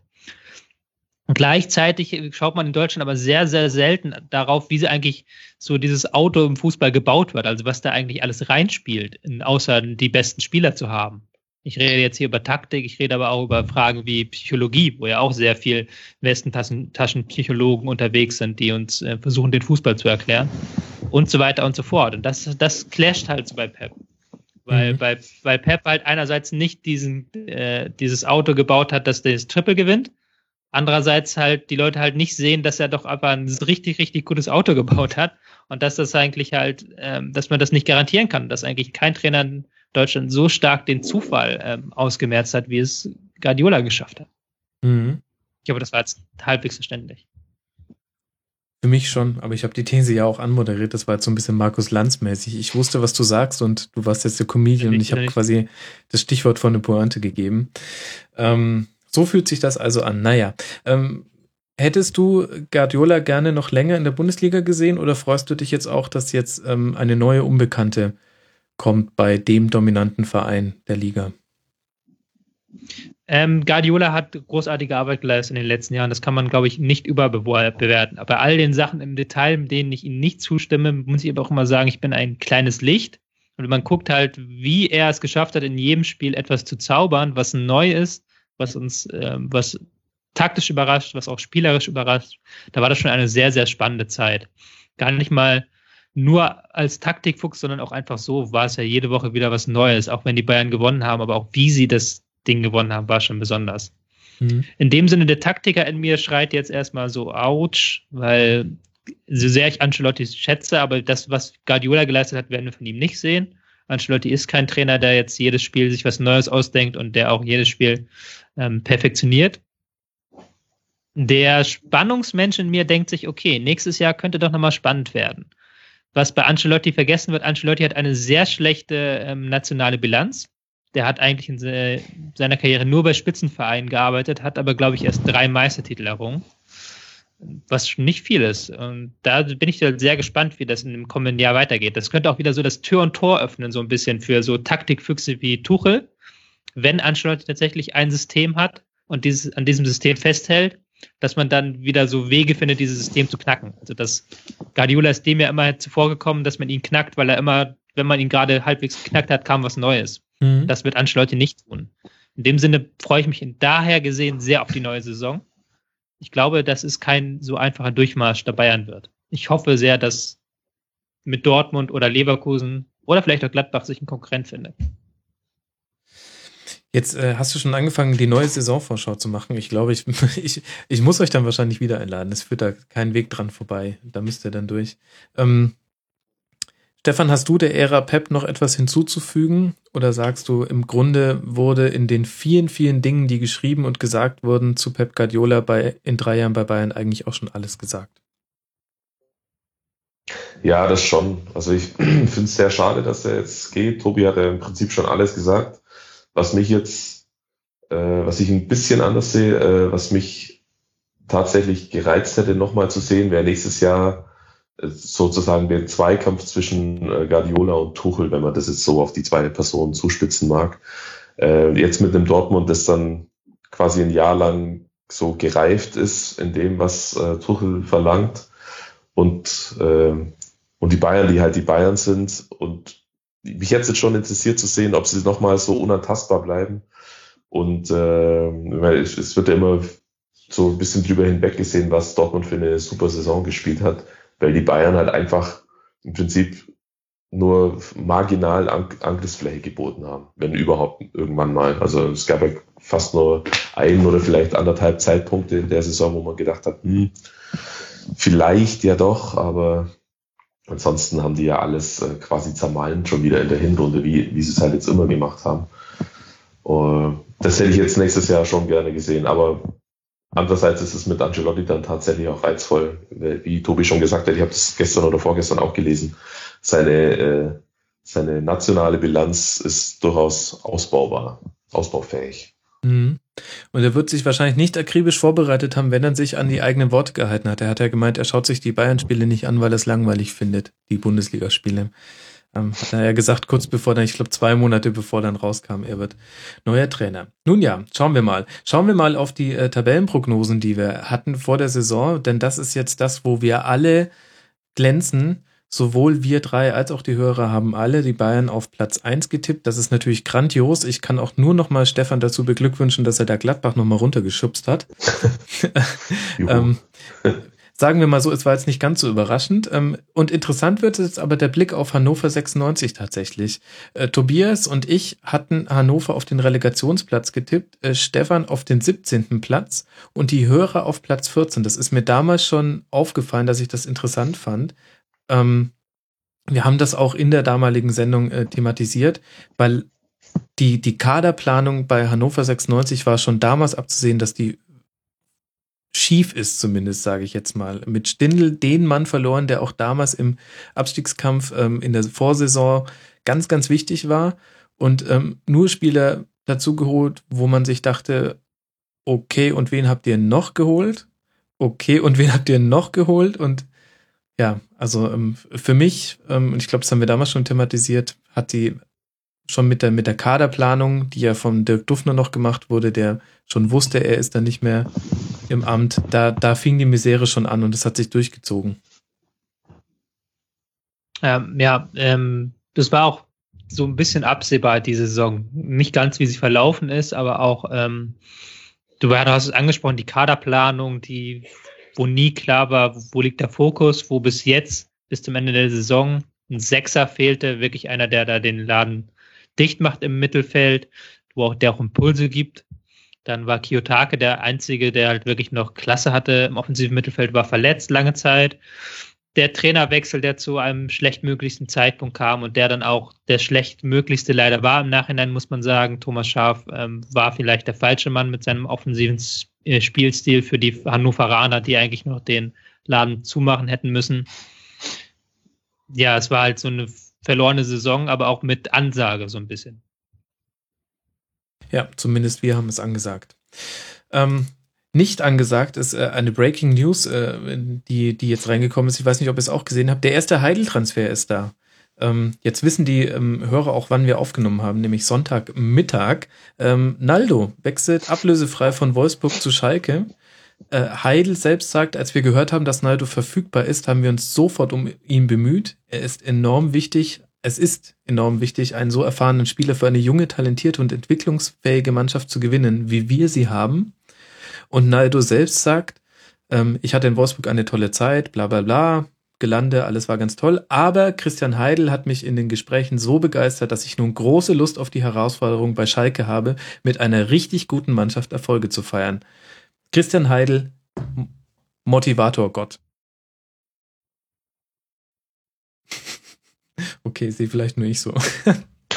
naja, erster Wechsel da, schauen wir mal. Ich meine, er setzt natürlich Martip und dahingehend ein guter Transfer und ähm, den haben sie wohl auch schon vor einer Weile eingetütet, wenn der jetzt heute um 12 Uhr verkündet mhm. wird. Ich sehe schon, ihr habt da nicht so viel ähm, Gesprächsbedarf zu wie ich. Wir machen das nächste Spiel. Nee, dann das, das führt uns auch so ein bisschen vom Thema weg. Dann könnte man jetzt wieder über die nächste Saison reden. Nee, nee, das ich sehe auch, nicht, hast du recht. Aber ich das, was du gerade gesagt hast und das auch, was Heidel gesagt hat, ist natürlich ein interessanter Aspekt. Ich glaube, Naldo ist ein bisschen über sein Zenit hinaus, aber so vielleicht als auch ähm, Anker für die junge Mannschaft ist das keine schlechte Idee. Mhm. Ja, Gut, das soll es dazu gewesen sein. Lasst uns über Dortmund reden. Die haben gegen Köln gespielt und zwar nur skandalöserweise 2 zu 2. Dortmund hat es sich erlaubt, nicht äh, zu Hause zu gewinnen und ähm, das 2 zu 2 der Ausgleich fiel auch durch einen direkten Freistoß. Das ist jetzt das zweite Spiel in Folge, das man nicht gewinnen konnte, denn auswärts haben sie ja bei der Eintracht 0 zu 1 verloren. Stefan, welche Gründe siehst du dafür, dass äh, Dortmund jetzt nicht mehr die Ergebnisse bringen konnte, die man von ihnen in der Rückrunde so gewohnt war. Ja, ich, ich der Tuchel hat es ja gestern schon äh, durchklingen lassen, dass er das in erster Linie auf den auf einen Spannungsabfall innerhalb der Mannschaft äh, zurückführt. Mhm. Äh, ich denke, dass es, dass es das auch sein wird. Äh, die haben ja jetzt nicht innerhalb von zwei Wochen äh, ihre Abläufe verlernt oder die Art, wie sie Fußball spielen sollen, sondern die sind halt jetzt die Saison ist quasi gelaufen. Wir haben gesehen, okay, wir haben wirklich 32, 31, 32 Spieltage lang alles versucht, um äh, an den Bayern äh, dran kleben zu bleiben.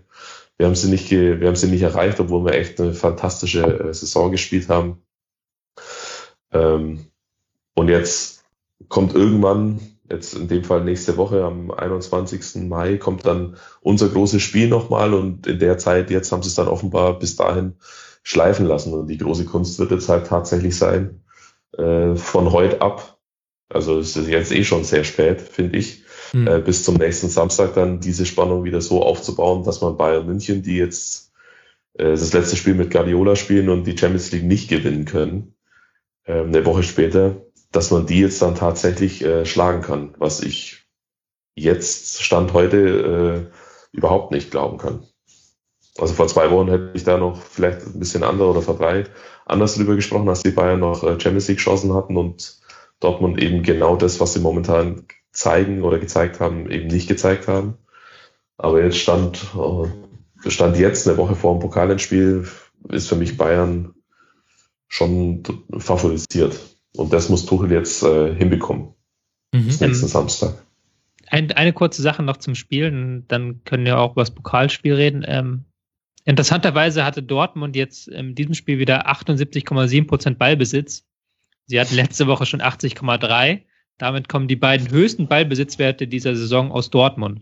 Ähm, Bayern hat, ähm, glaube ich, nur 78,5 als höchstes geschafft dieses Jahr.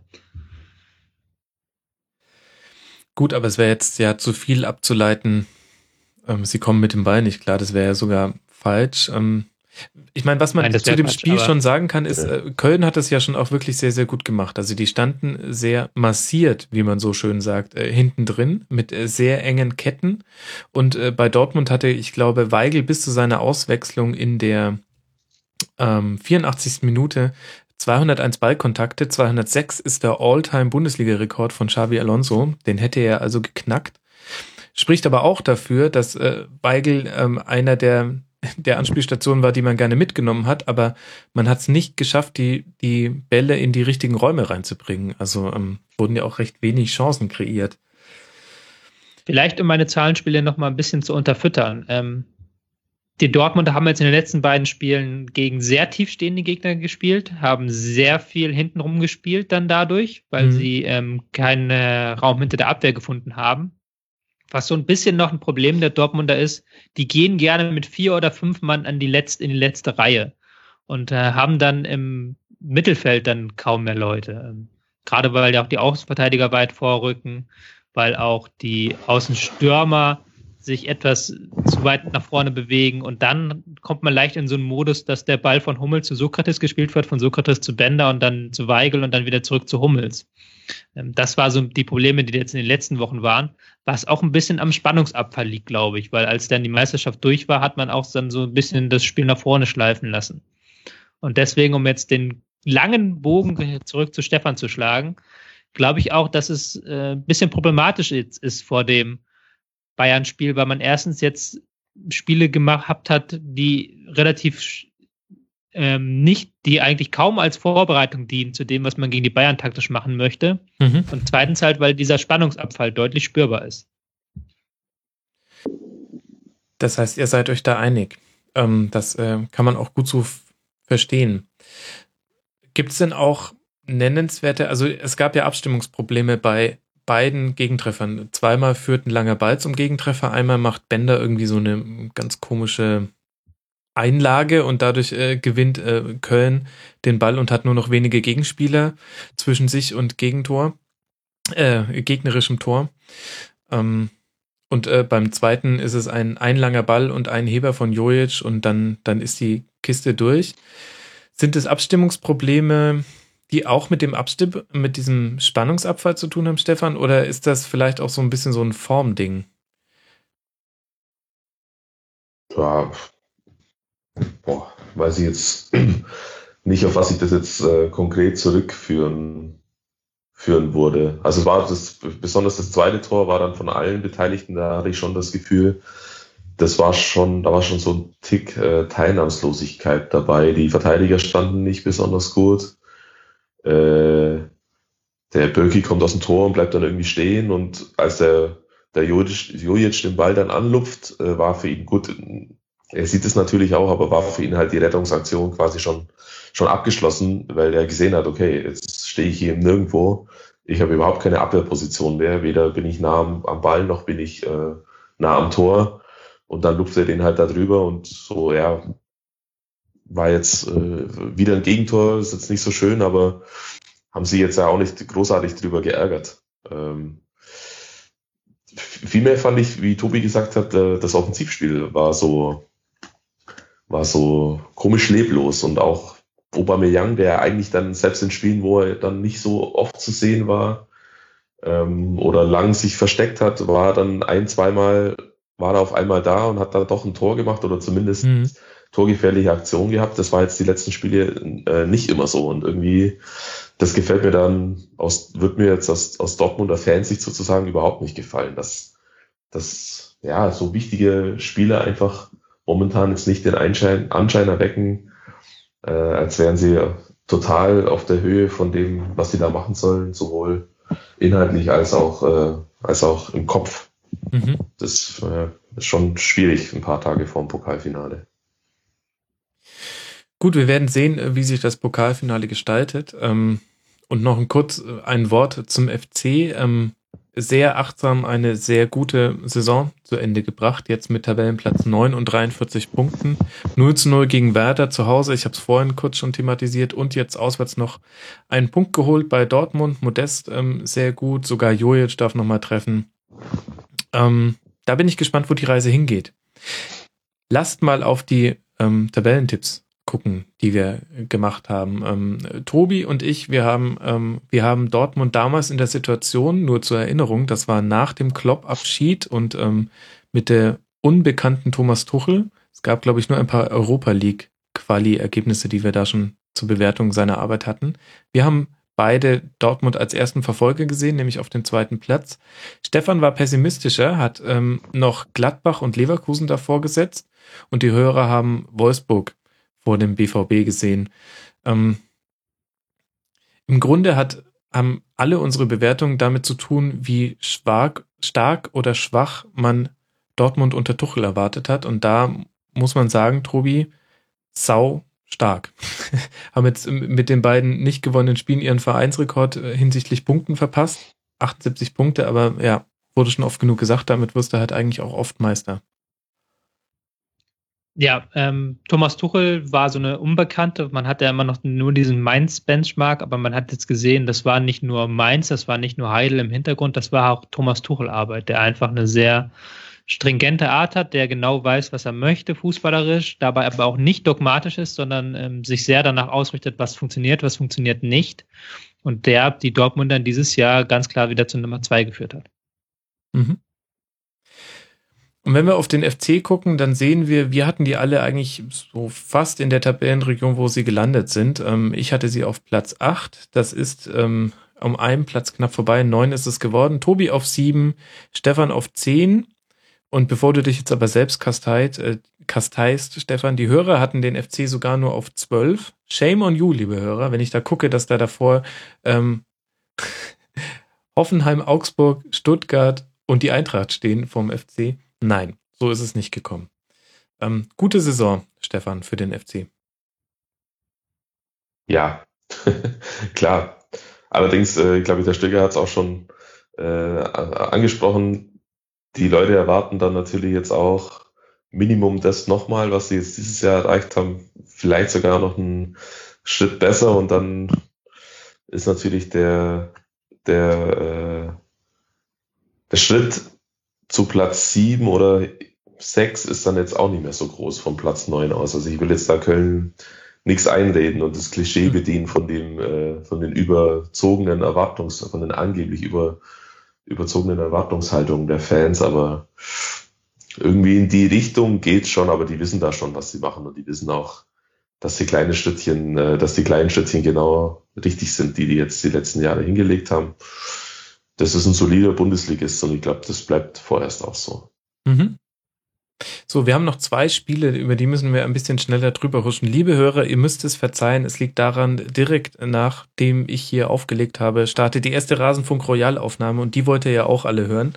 Deswegen müsst ihr jetzt damit leben, dass wir diese beiden Spiele etwas kürzer behandeln. Augsburg gegen den HSV ist da das erste Event, ja sehr wahrscheinlich das letzte Heimspiel, nein, das letzte Spiel auch für Augsburg von Markus Weinzielen. Ähm, und aber mit hoher Wahrscheinlichkeit nicht das letzte Spiel für Bruno Labbadia. Der HSV gewinnt 3 zu 1. Gregoritsch ähm, macht äh, zwei Buden, Nikolai Müller die dritte. Und im Grunde haben sie das 1 zu 0 auch selber geschossen durch ähm, schöne Abstimmungsprobleme zwischen Verteidigung und Ersatztorhüter. Stefan, äh, muss man sich irgendwas von diesem Spiel merken oder können wir das jetzt schon in, ähm, in Richtung Rückenmark verschieben in unserem Hirn, weil es ähm, keinerlei Bedeutung hatte? Ja, ich glaube, so ist es. Also klar wäre es für ein Weinzel jetzt schön gewesen, sich nochmal mit dem Erfolg zu verabschieden, so wie es offenbar ausschaut. Aber Augsburg hat damit, dass dadurch, dass sie die Klasse, Klasse gehalten haben, genauso wie der HSV, mhm. wie ich finde, ähm, vor dem Spiel schon das Saisonziel erreicht, das Mindestziel äh, erreicht. Äh, beide hatten wieder mal eine schwierige Saison aus unterschiedlichsten Gründen. Und ähm, ja, also das war tatsächliches äh, Auslaufen jetzt. Und ob das jetzt 3-1 für Augsburg ausgeht oder 3-1 für Hamburg oder unentschieden oder wie auch immer, ist jetzt nicht mehr großartig wichtig. Mhm. Tobi, dann müssen wir über die Saisonprognosen sprechen. Das ist jetzt quasi dein Hertha. So wie bei mir Hertha hast du dich beim HSV etwas vertippt. Fangen wir mal mit den anderen ähm, Tipps an. Äh, die Hörer haben den HSV auf Platz 15 getippt, äh, Stefan auf Platz 16, ich auf Platz 14. Das heißt, wir bewegen uns hier in direktem Abstiegskampf. Es ist jetzt Platz 10 geworden. Ähm, unter anderem dieser Sieg hat sie auch dahin katapultiert. Und du, lieber Tobi, hast gesagt, jetzt sind sie dran. Sie kommen auf Platz 18.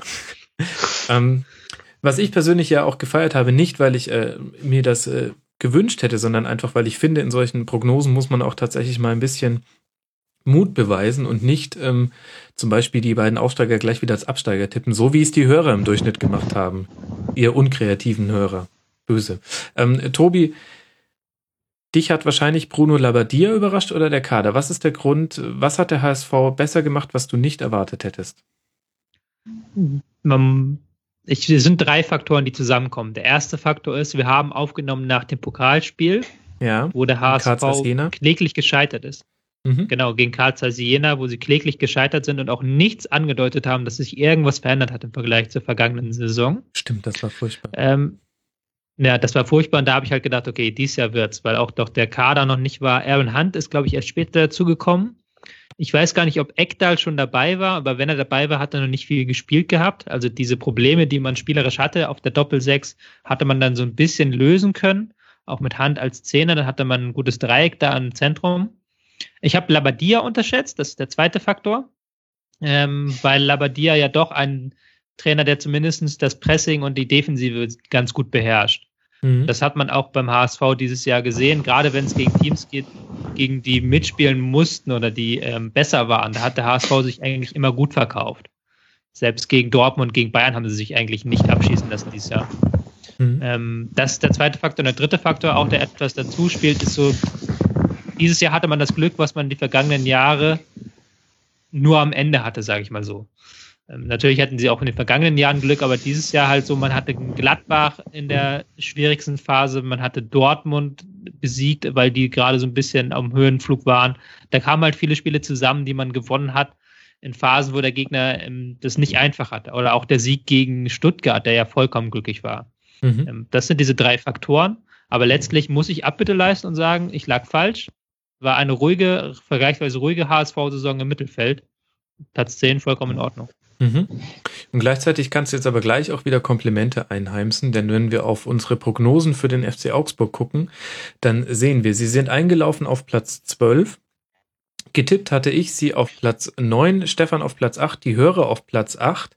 Das heißt, wir alle haben uns, haben zwar einen kleinen Europa League Faktor reingerechnet, aber haben sie trotzdem noch in Nähe zu diesen Plätzen gesehen. Und einzig der Tobi hat gesagt, ähm, nee, das ist zu viel für so eine Mannschaft. Es tritt das ein, was man schon ganz oft hatte. Und hat sie auf Platz 13 getippt. Hast du gut gemacht, Tobi. Ja, einer der wenigsten Tipps, äh, einer der wenigen Tipps, auf die ich stolz bin, ja. weil auch die Begründung richtig war. Genau, du hast ich es nämlich genau, gesagt, ich habe nämlich ja gesagt, ähm, sie wegen der Europa League und ähm, Augsburg hat letzte Saison sehr davon gelebt, dass sie eine Elf gefunden haben und diese Elf in den Abläufen perfekt war und halt so durchspielen konnte quasi die Saison. Und dieses Jahr war das nicht mehr der Fall und dann hatte man gerade in der Mitte der Saison, wo die Belastung in der Europa League am höchsten war, ähm, da hatte man dann Probleme bekommen und dann musste man auch viel wechseln und dann haben die Mechanismen nicht mehr gestimmt. Ähm, deswegen, ja, das ist, glaube ich, mein einer von zwei Tipps vielleicht, die wirklich gut waren von mir. Herzlichen Glückwunsch dazu. Äh, Stefan, magst du noch was zum FC Augsburg sagen oder sollen wir mit äh, Leverkusen und Ingolstadt diese Folge zumachen? Ja, äh, FC Augsburg jetzt, glaube das sechste Jahr nacheinander Bundesliga, mehr muss man nicht wissen. äh, transparent danach, keine Sau hat's, äh, hätte gedacht. Ja, ähm, ja, ja, genau. Für so einen Verein ist es doch tipptopp. Mhm. Wahnsinn, wie man sich auch an Augsburg in der Liga gewöhnt hat. Ähm, das hatte ich auch selber nicht mehr, gar nicht mehr so auf dem Schirm. Gut, das letzte Spiel, über das wir noch nicht gesprochen haben, äh, sportlich natürlich brisant. Ähm, da hat's gebrannt an allen Ecken und Enden. Leverkusen gegen Ingolstadt. Es konnte genau nichts passieren, außer dass eine der Mannschaften entweder ein oder drei Punkte bekommt. Ähm, und den einen Punkt hätten sie sich auch noch geteilt. Leverkusen hat gewonnen. 3 zu 2, nachdem sie 0-1 hinten lagen. Ähm, auch hier ein Spiel von begrenztem sportlichem Wert, außer dass man festhalten kann, Stefan Julian Brandt, meine Güte, der muss doch auch in den EM-Kader. Ja, der muss da nicht hin, aber ich fände es gut, wenn, wenn so ein Spieler äh, mal das erste große Turnier miterleben darf. Und wer, ob er dann spielt oder nicht, ist ja mal zweitrangig, aber kannst du nur lernen dann dabei. Und ich glaube, ich habe es äh, bei dir schon mal gesagt, äh, ich halte ihn für eigentlich den kreativsten deutschen Nachwuchsspieler in allem, was er so macht. Und ich habe ja auch mal die, die äh, gewagte These aufgestellt, dass der für Leverkusen vielleicht nicht der richtige, also für die Art, wie Leverkusen zu dem Zeitpunkt mhm. damals noch gespielt hat, nicht der richtige Spieler ist. Ähm, aber der hat sie jetzt äh, tatsächlich die letzten zwei Monate ja, wie, warum auch immer am, am Riemen gerissen oder äh, die Leistung ist auf einmal aus dem Nichts, weil der, also es war bis dahin nicht seine Saison, äh, dann doch sehr explodiert. Ich glaube, das ging sogar in Stuttgart da los mit dem, äh, mit dem Tor und einer Vorlage oder zwei Vorlagen sogar, wo er wirklich ein super Spiel gespielt hat. Ähm, ja, so ein Spieler würde ich schon gerne dann äh, äh, bei der Nationalmannschaft sehen. Ob es dann jetzt schon bei der EM ist oder vielleicht erst für die Zeit danach mal schauen. Mhm. Aber der, den Fußball spielen zu sehen, in allem, was er macht, äh, das gefällt mir schon sehr gut. Mhm. Wäre einer für die Bayern. Michael Reschke hat ja bestimmt noch die Handynummer. Da, äh, den würde er wahrscheinlich mal an WhatsAppen, wenn der Carlo das auch möchte.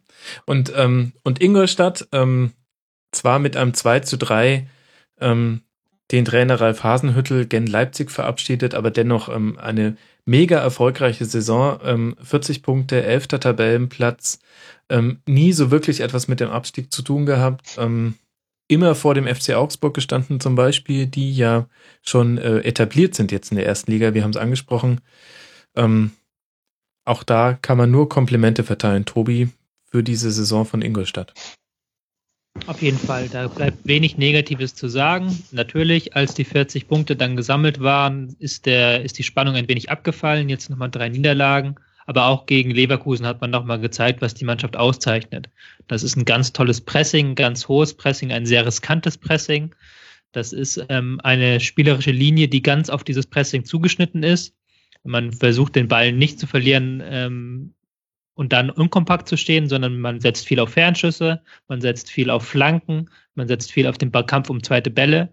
Und das hat dann diese Saison super gut funktioniert. Damit hat man ähm, fast jeden Gegner an den Rande des Wahnsinns getrieben. Und jetzt auch nochmal das Spiel gegen, auch nochmal das Spiel gegen Leverkusen. Das hätte man eigentlich auch gewinnen können, wenn man ähm, in den entscheidenden Situationen besser aufgepasst hätte. Von ja, daher. Ja. Und es gab noch die. Schon ein bisschen schade auch merkwürdige Entscheidung von Guido Winkmann, ne? Ähm, über die haben wir noch nicht gesprochen. Mhm. Nach dem 2 zu 1 äh, Foul an Bellarabi. Bellarabi stoppt noch im Fallen. Das war ein laufender Konter, den Ball. Winkmann holt die gelbe Karte raus. Ähm, Bellarabi führt den äh, Freistoß direkt aus. Ähm, Kampel erzieht das äh, 2 zu 1. Ähm, Ingolstadt protestiert, weil sie sich auf die gelbe Karte und Spielunterbrechung eingestellt hatten, aber Winkmann lässt das Tor zählen. Roger Schmidt fand alles super, weil der Ball lag genau da, wo auch das Foul passiert ist. Ähm, das war eine, eine Regel, da hat er schon immer, ist er schon immer für eingetreten öffentlich, dass man da mal ein Auge zudrücken sollte. Ähm, ja, ein bisschen merkwürdige Aktion. Also das, kann, das gehörte auch noch zu diesem Spiel dazu. Aber vielleicht war Guido Winkmann da auch schon. Mein Gott, 34. Spieltag. Ist dann auch okay. Er war auch schon im Urlaubsmodus, da ist die Spannung abgefallen. Ja, Spannung abgefallen. Ich weiß nicht, was die 40-Punkte-Marke bei den Schiedsrichtern ist. Das werde ich mal den Alex Feuerherd von Colinas Erben fragen. Den haben wir im Rasenfunk Royal dabei. Frage ich ihn mal, was da, was da denn bitte los war. Also hätte er auch anders ausgehen können, Ingolstadt. Ähm, lass mal die Tipps noch schnell angucken von uns. Ähm, Leverkusen ist jetzt eingelaufen auf dem dritten Tabellenplatz. Äh, das habt ihr beide tatsächlich ähm, exakt so vorhergesehen und äh, damit sage ich äh, Chapeau, das habt ihr sehr gut gemacht und damit seid ihr ähm, äh, qualifiziert für, für den nächsten Rasenfunk, wenn ihr denn noch Lust habt. Ähm, die Hörer und ich haben, ähm, haben Leverkusen auf Platz 4 gesehen. Es steht und fällt so ein bisschen mit der Bewertung von Wolfsburg. Ähm, jeder, der Leverkusen falsch getippt hat, hat Wolfsburg vor sie getippt und jeder, der sie richtig getippt hat, hat Wolfsburg hinter sie getippt. Ähm, das war so quasi die Unkonstante und dennoch muss man sagen, Stefan jetzt gerade mit dem Finish auch mit der Art und Weise, wie der dritte Platz dann erobert und gehalten wurde, ähm, da hat Leverkusen gezeigt, was eigentlich drin gewesen wäre, wenn sie in so einer entscheidenden Phase der Saison nicht irgendwie ihr Mojo verloren hätten. Ja, schon, aber ich meine, äh, an Dortmund und Bayern wären sie, selbst wenn sie perfekt gespielt hätten, auch nicht rangekommen. Also die, die waren einfach zu weit weg, die beiden Mannschaften. Und insofern ist äh, Leverkusen hat er das Beste daraus gemacht, was er machen kann, wenn nur noch 16 Mannschaften in, sozusagen in der Liga spielen. Da sind sie da ja wenigstens Erster, Erster geworden. Mhm. Ja, das stimmt. Besser geht's ja nicht. Nee, da, da hast du recht. Und äh, besser geht es auch nicht, als dass man jetzt bei der letzten Bewertung des letzten Vereins, über den wir noch nicht gesprochen können, wir drei jetzt von unserem erhabenen Podest runterschauen auf die Hörer. Denn wir alle drei haben gesagt, Ingolstadt geht nicht runter. Jeweils mit Platz 15 ich, 14 äh, Stefan, 15 Tobi. Und die Hörer haben gesagt, nein, Platz 17 Ingolstadt steigt direkt mit Darmstadt 98 wieder ab. Ähm, da können wir uns jetzt, ähm, ist für uns jetzt das bestmögliche Ende, würde ich sagen, Tobi. Also ähm, sehr, sehr schwach von, von den Hörern des Rasenfunks. Da hätte ich auch mehr erwartet. Ja, auf jeden Fall. Wobei wir ja tatsächlich noch Ingolstadt ähm, schwächer getippt haben, als sie waren, so ein bisschen. Also wir haben ihnen noch, wir haben ihnen viel zugetraut, aber sie haben es ja sogar noch mehr geschafft, als wir zugetraut haben. Ja, das stimmt. Ist schon das größtmögliche Lob, was man an Ingolstadt machen kann. dass sie sogar besser gespielt haben, als wir es erwartet haben. Ja, stimmt. Nein, aber ich glaube, wenn, das wird wenn, ihnen auch mehr bedeuten schon, als die 40 Punkte. wenn, nein, das, was ich sagen möchte, wenn wir schon mit unseren 15 einen sehr mutigen Tipp gemacht ja, haben stimmt, im Vergleich ja. zu den Lesern, die ja einfach denn das, was man erwartet hat, getippt hat, äh, die Hörer meine ich, sorry, dann ist das natürlich schon, dass man dann nochmal besser wird, ist dann schon mal zeigt, wie geil das war. Ja, das stimmt. Das kann man so stehen lassen. Und äh, liebe Hörer, da müsst ihr jetzt auch ins Trainingslager gehen. Vielleicht war da auch ein Spannungsabfall bei euch zu beobachten. Man tippt halt 18 äh, Tabellenplätze und dann irgendwann ab 15 gehen einem dann so ein bisschen die Mannschaften aus. Ich habe dann zum Beispiel entdeckt, dass ich Hertha noch Topf habe. So, ich hätte mit euch noch reden können über einen sehr interessanten Foreneintrag unter mitmachen.rasen.de, den Alpha Roh gepostet hat. Er hat die ähm, Marktwerte der Mannschaften in Bezug gesetzt zu ihrer Tabellenplatzierung. Wir müssen uns das jetzt sparen. Ähm, er schreibt auch selber, aussagekräftiger wäre vielleicht auch noch der Lizenzspieleretat der abgelaufenen Saison. Liebe Hörer, wenn euch dieses Thema interessiert, ich verlinke es in den Show Notes, geht auf mitmachen.rasen.de, da könnt ihr das gerne ausdiskutieren. Ist ganz interessant zu gucken, wer da over und underperformt hat.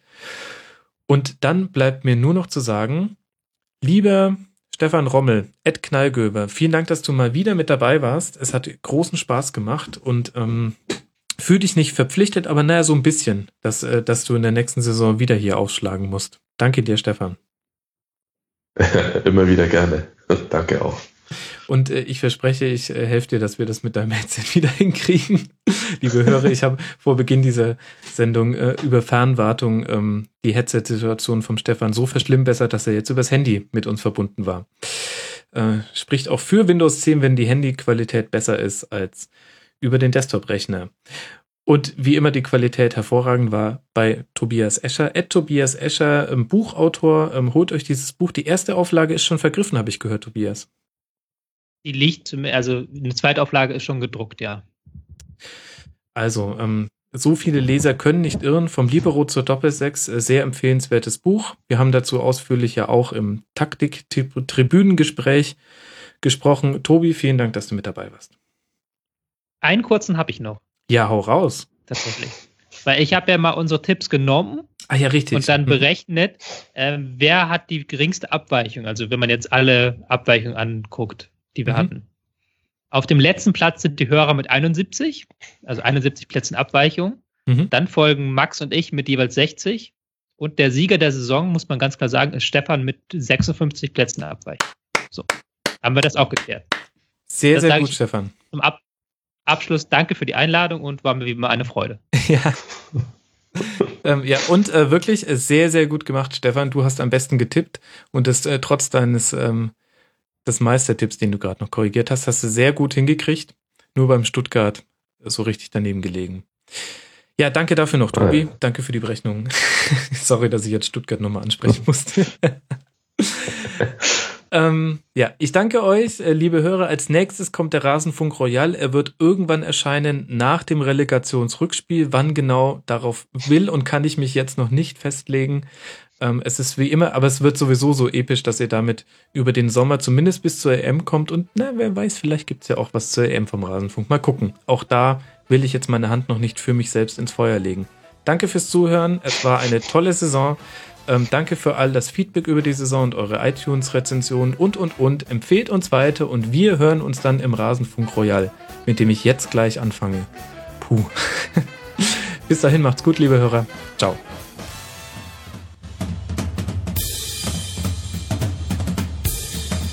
Das war die Rasenfunk-Schlusskonferenz. Wir gehen nun zurück in die angeschlossenen Funkhäuser.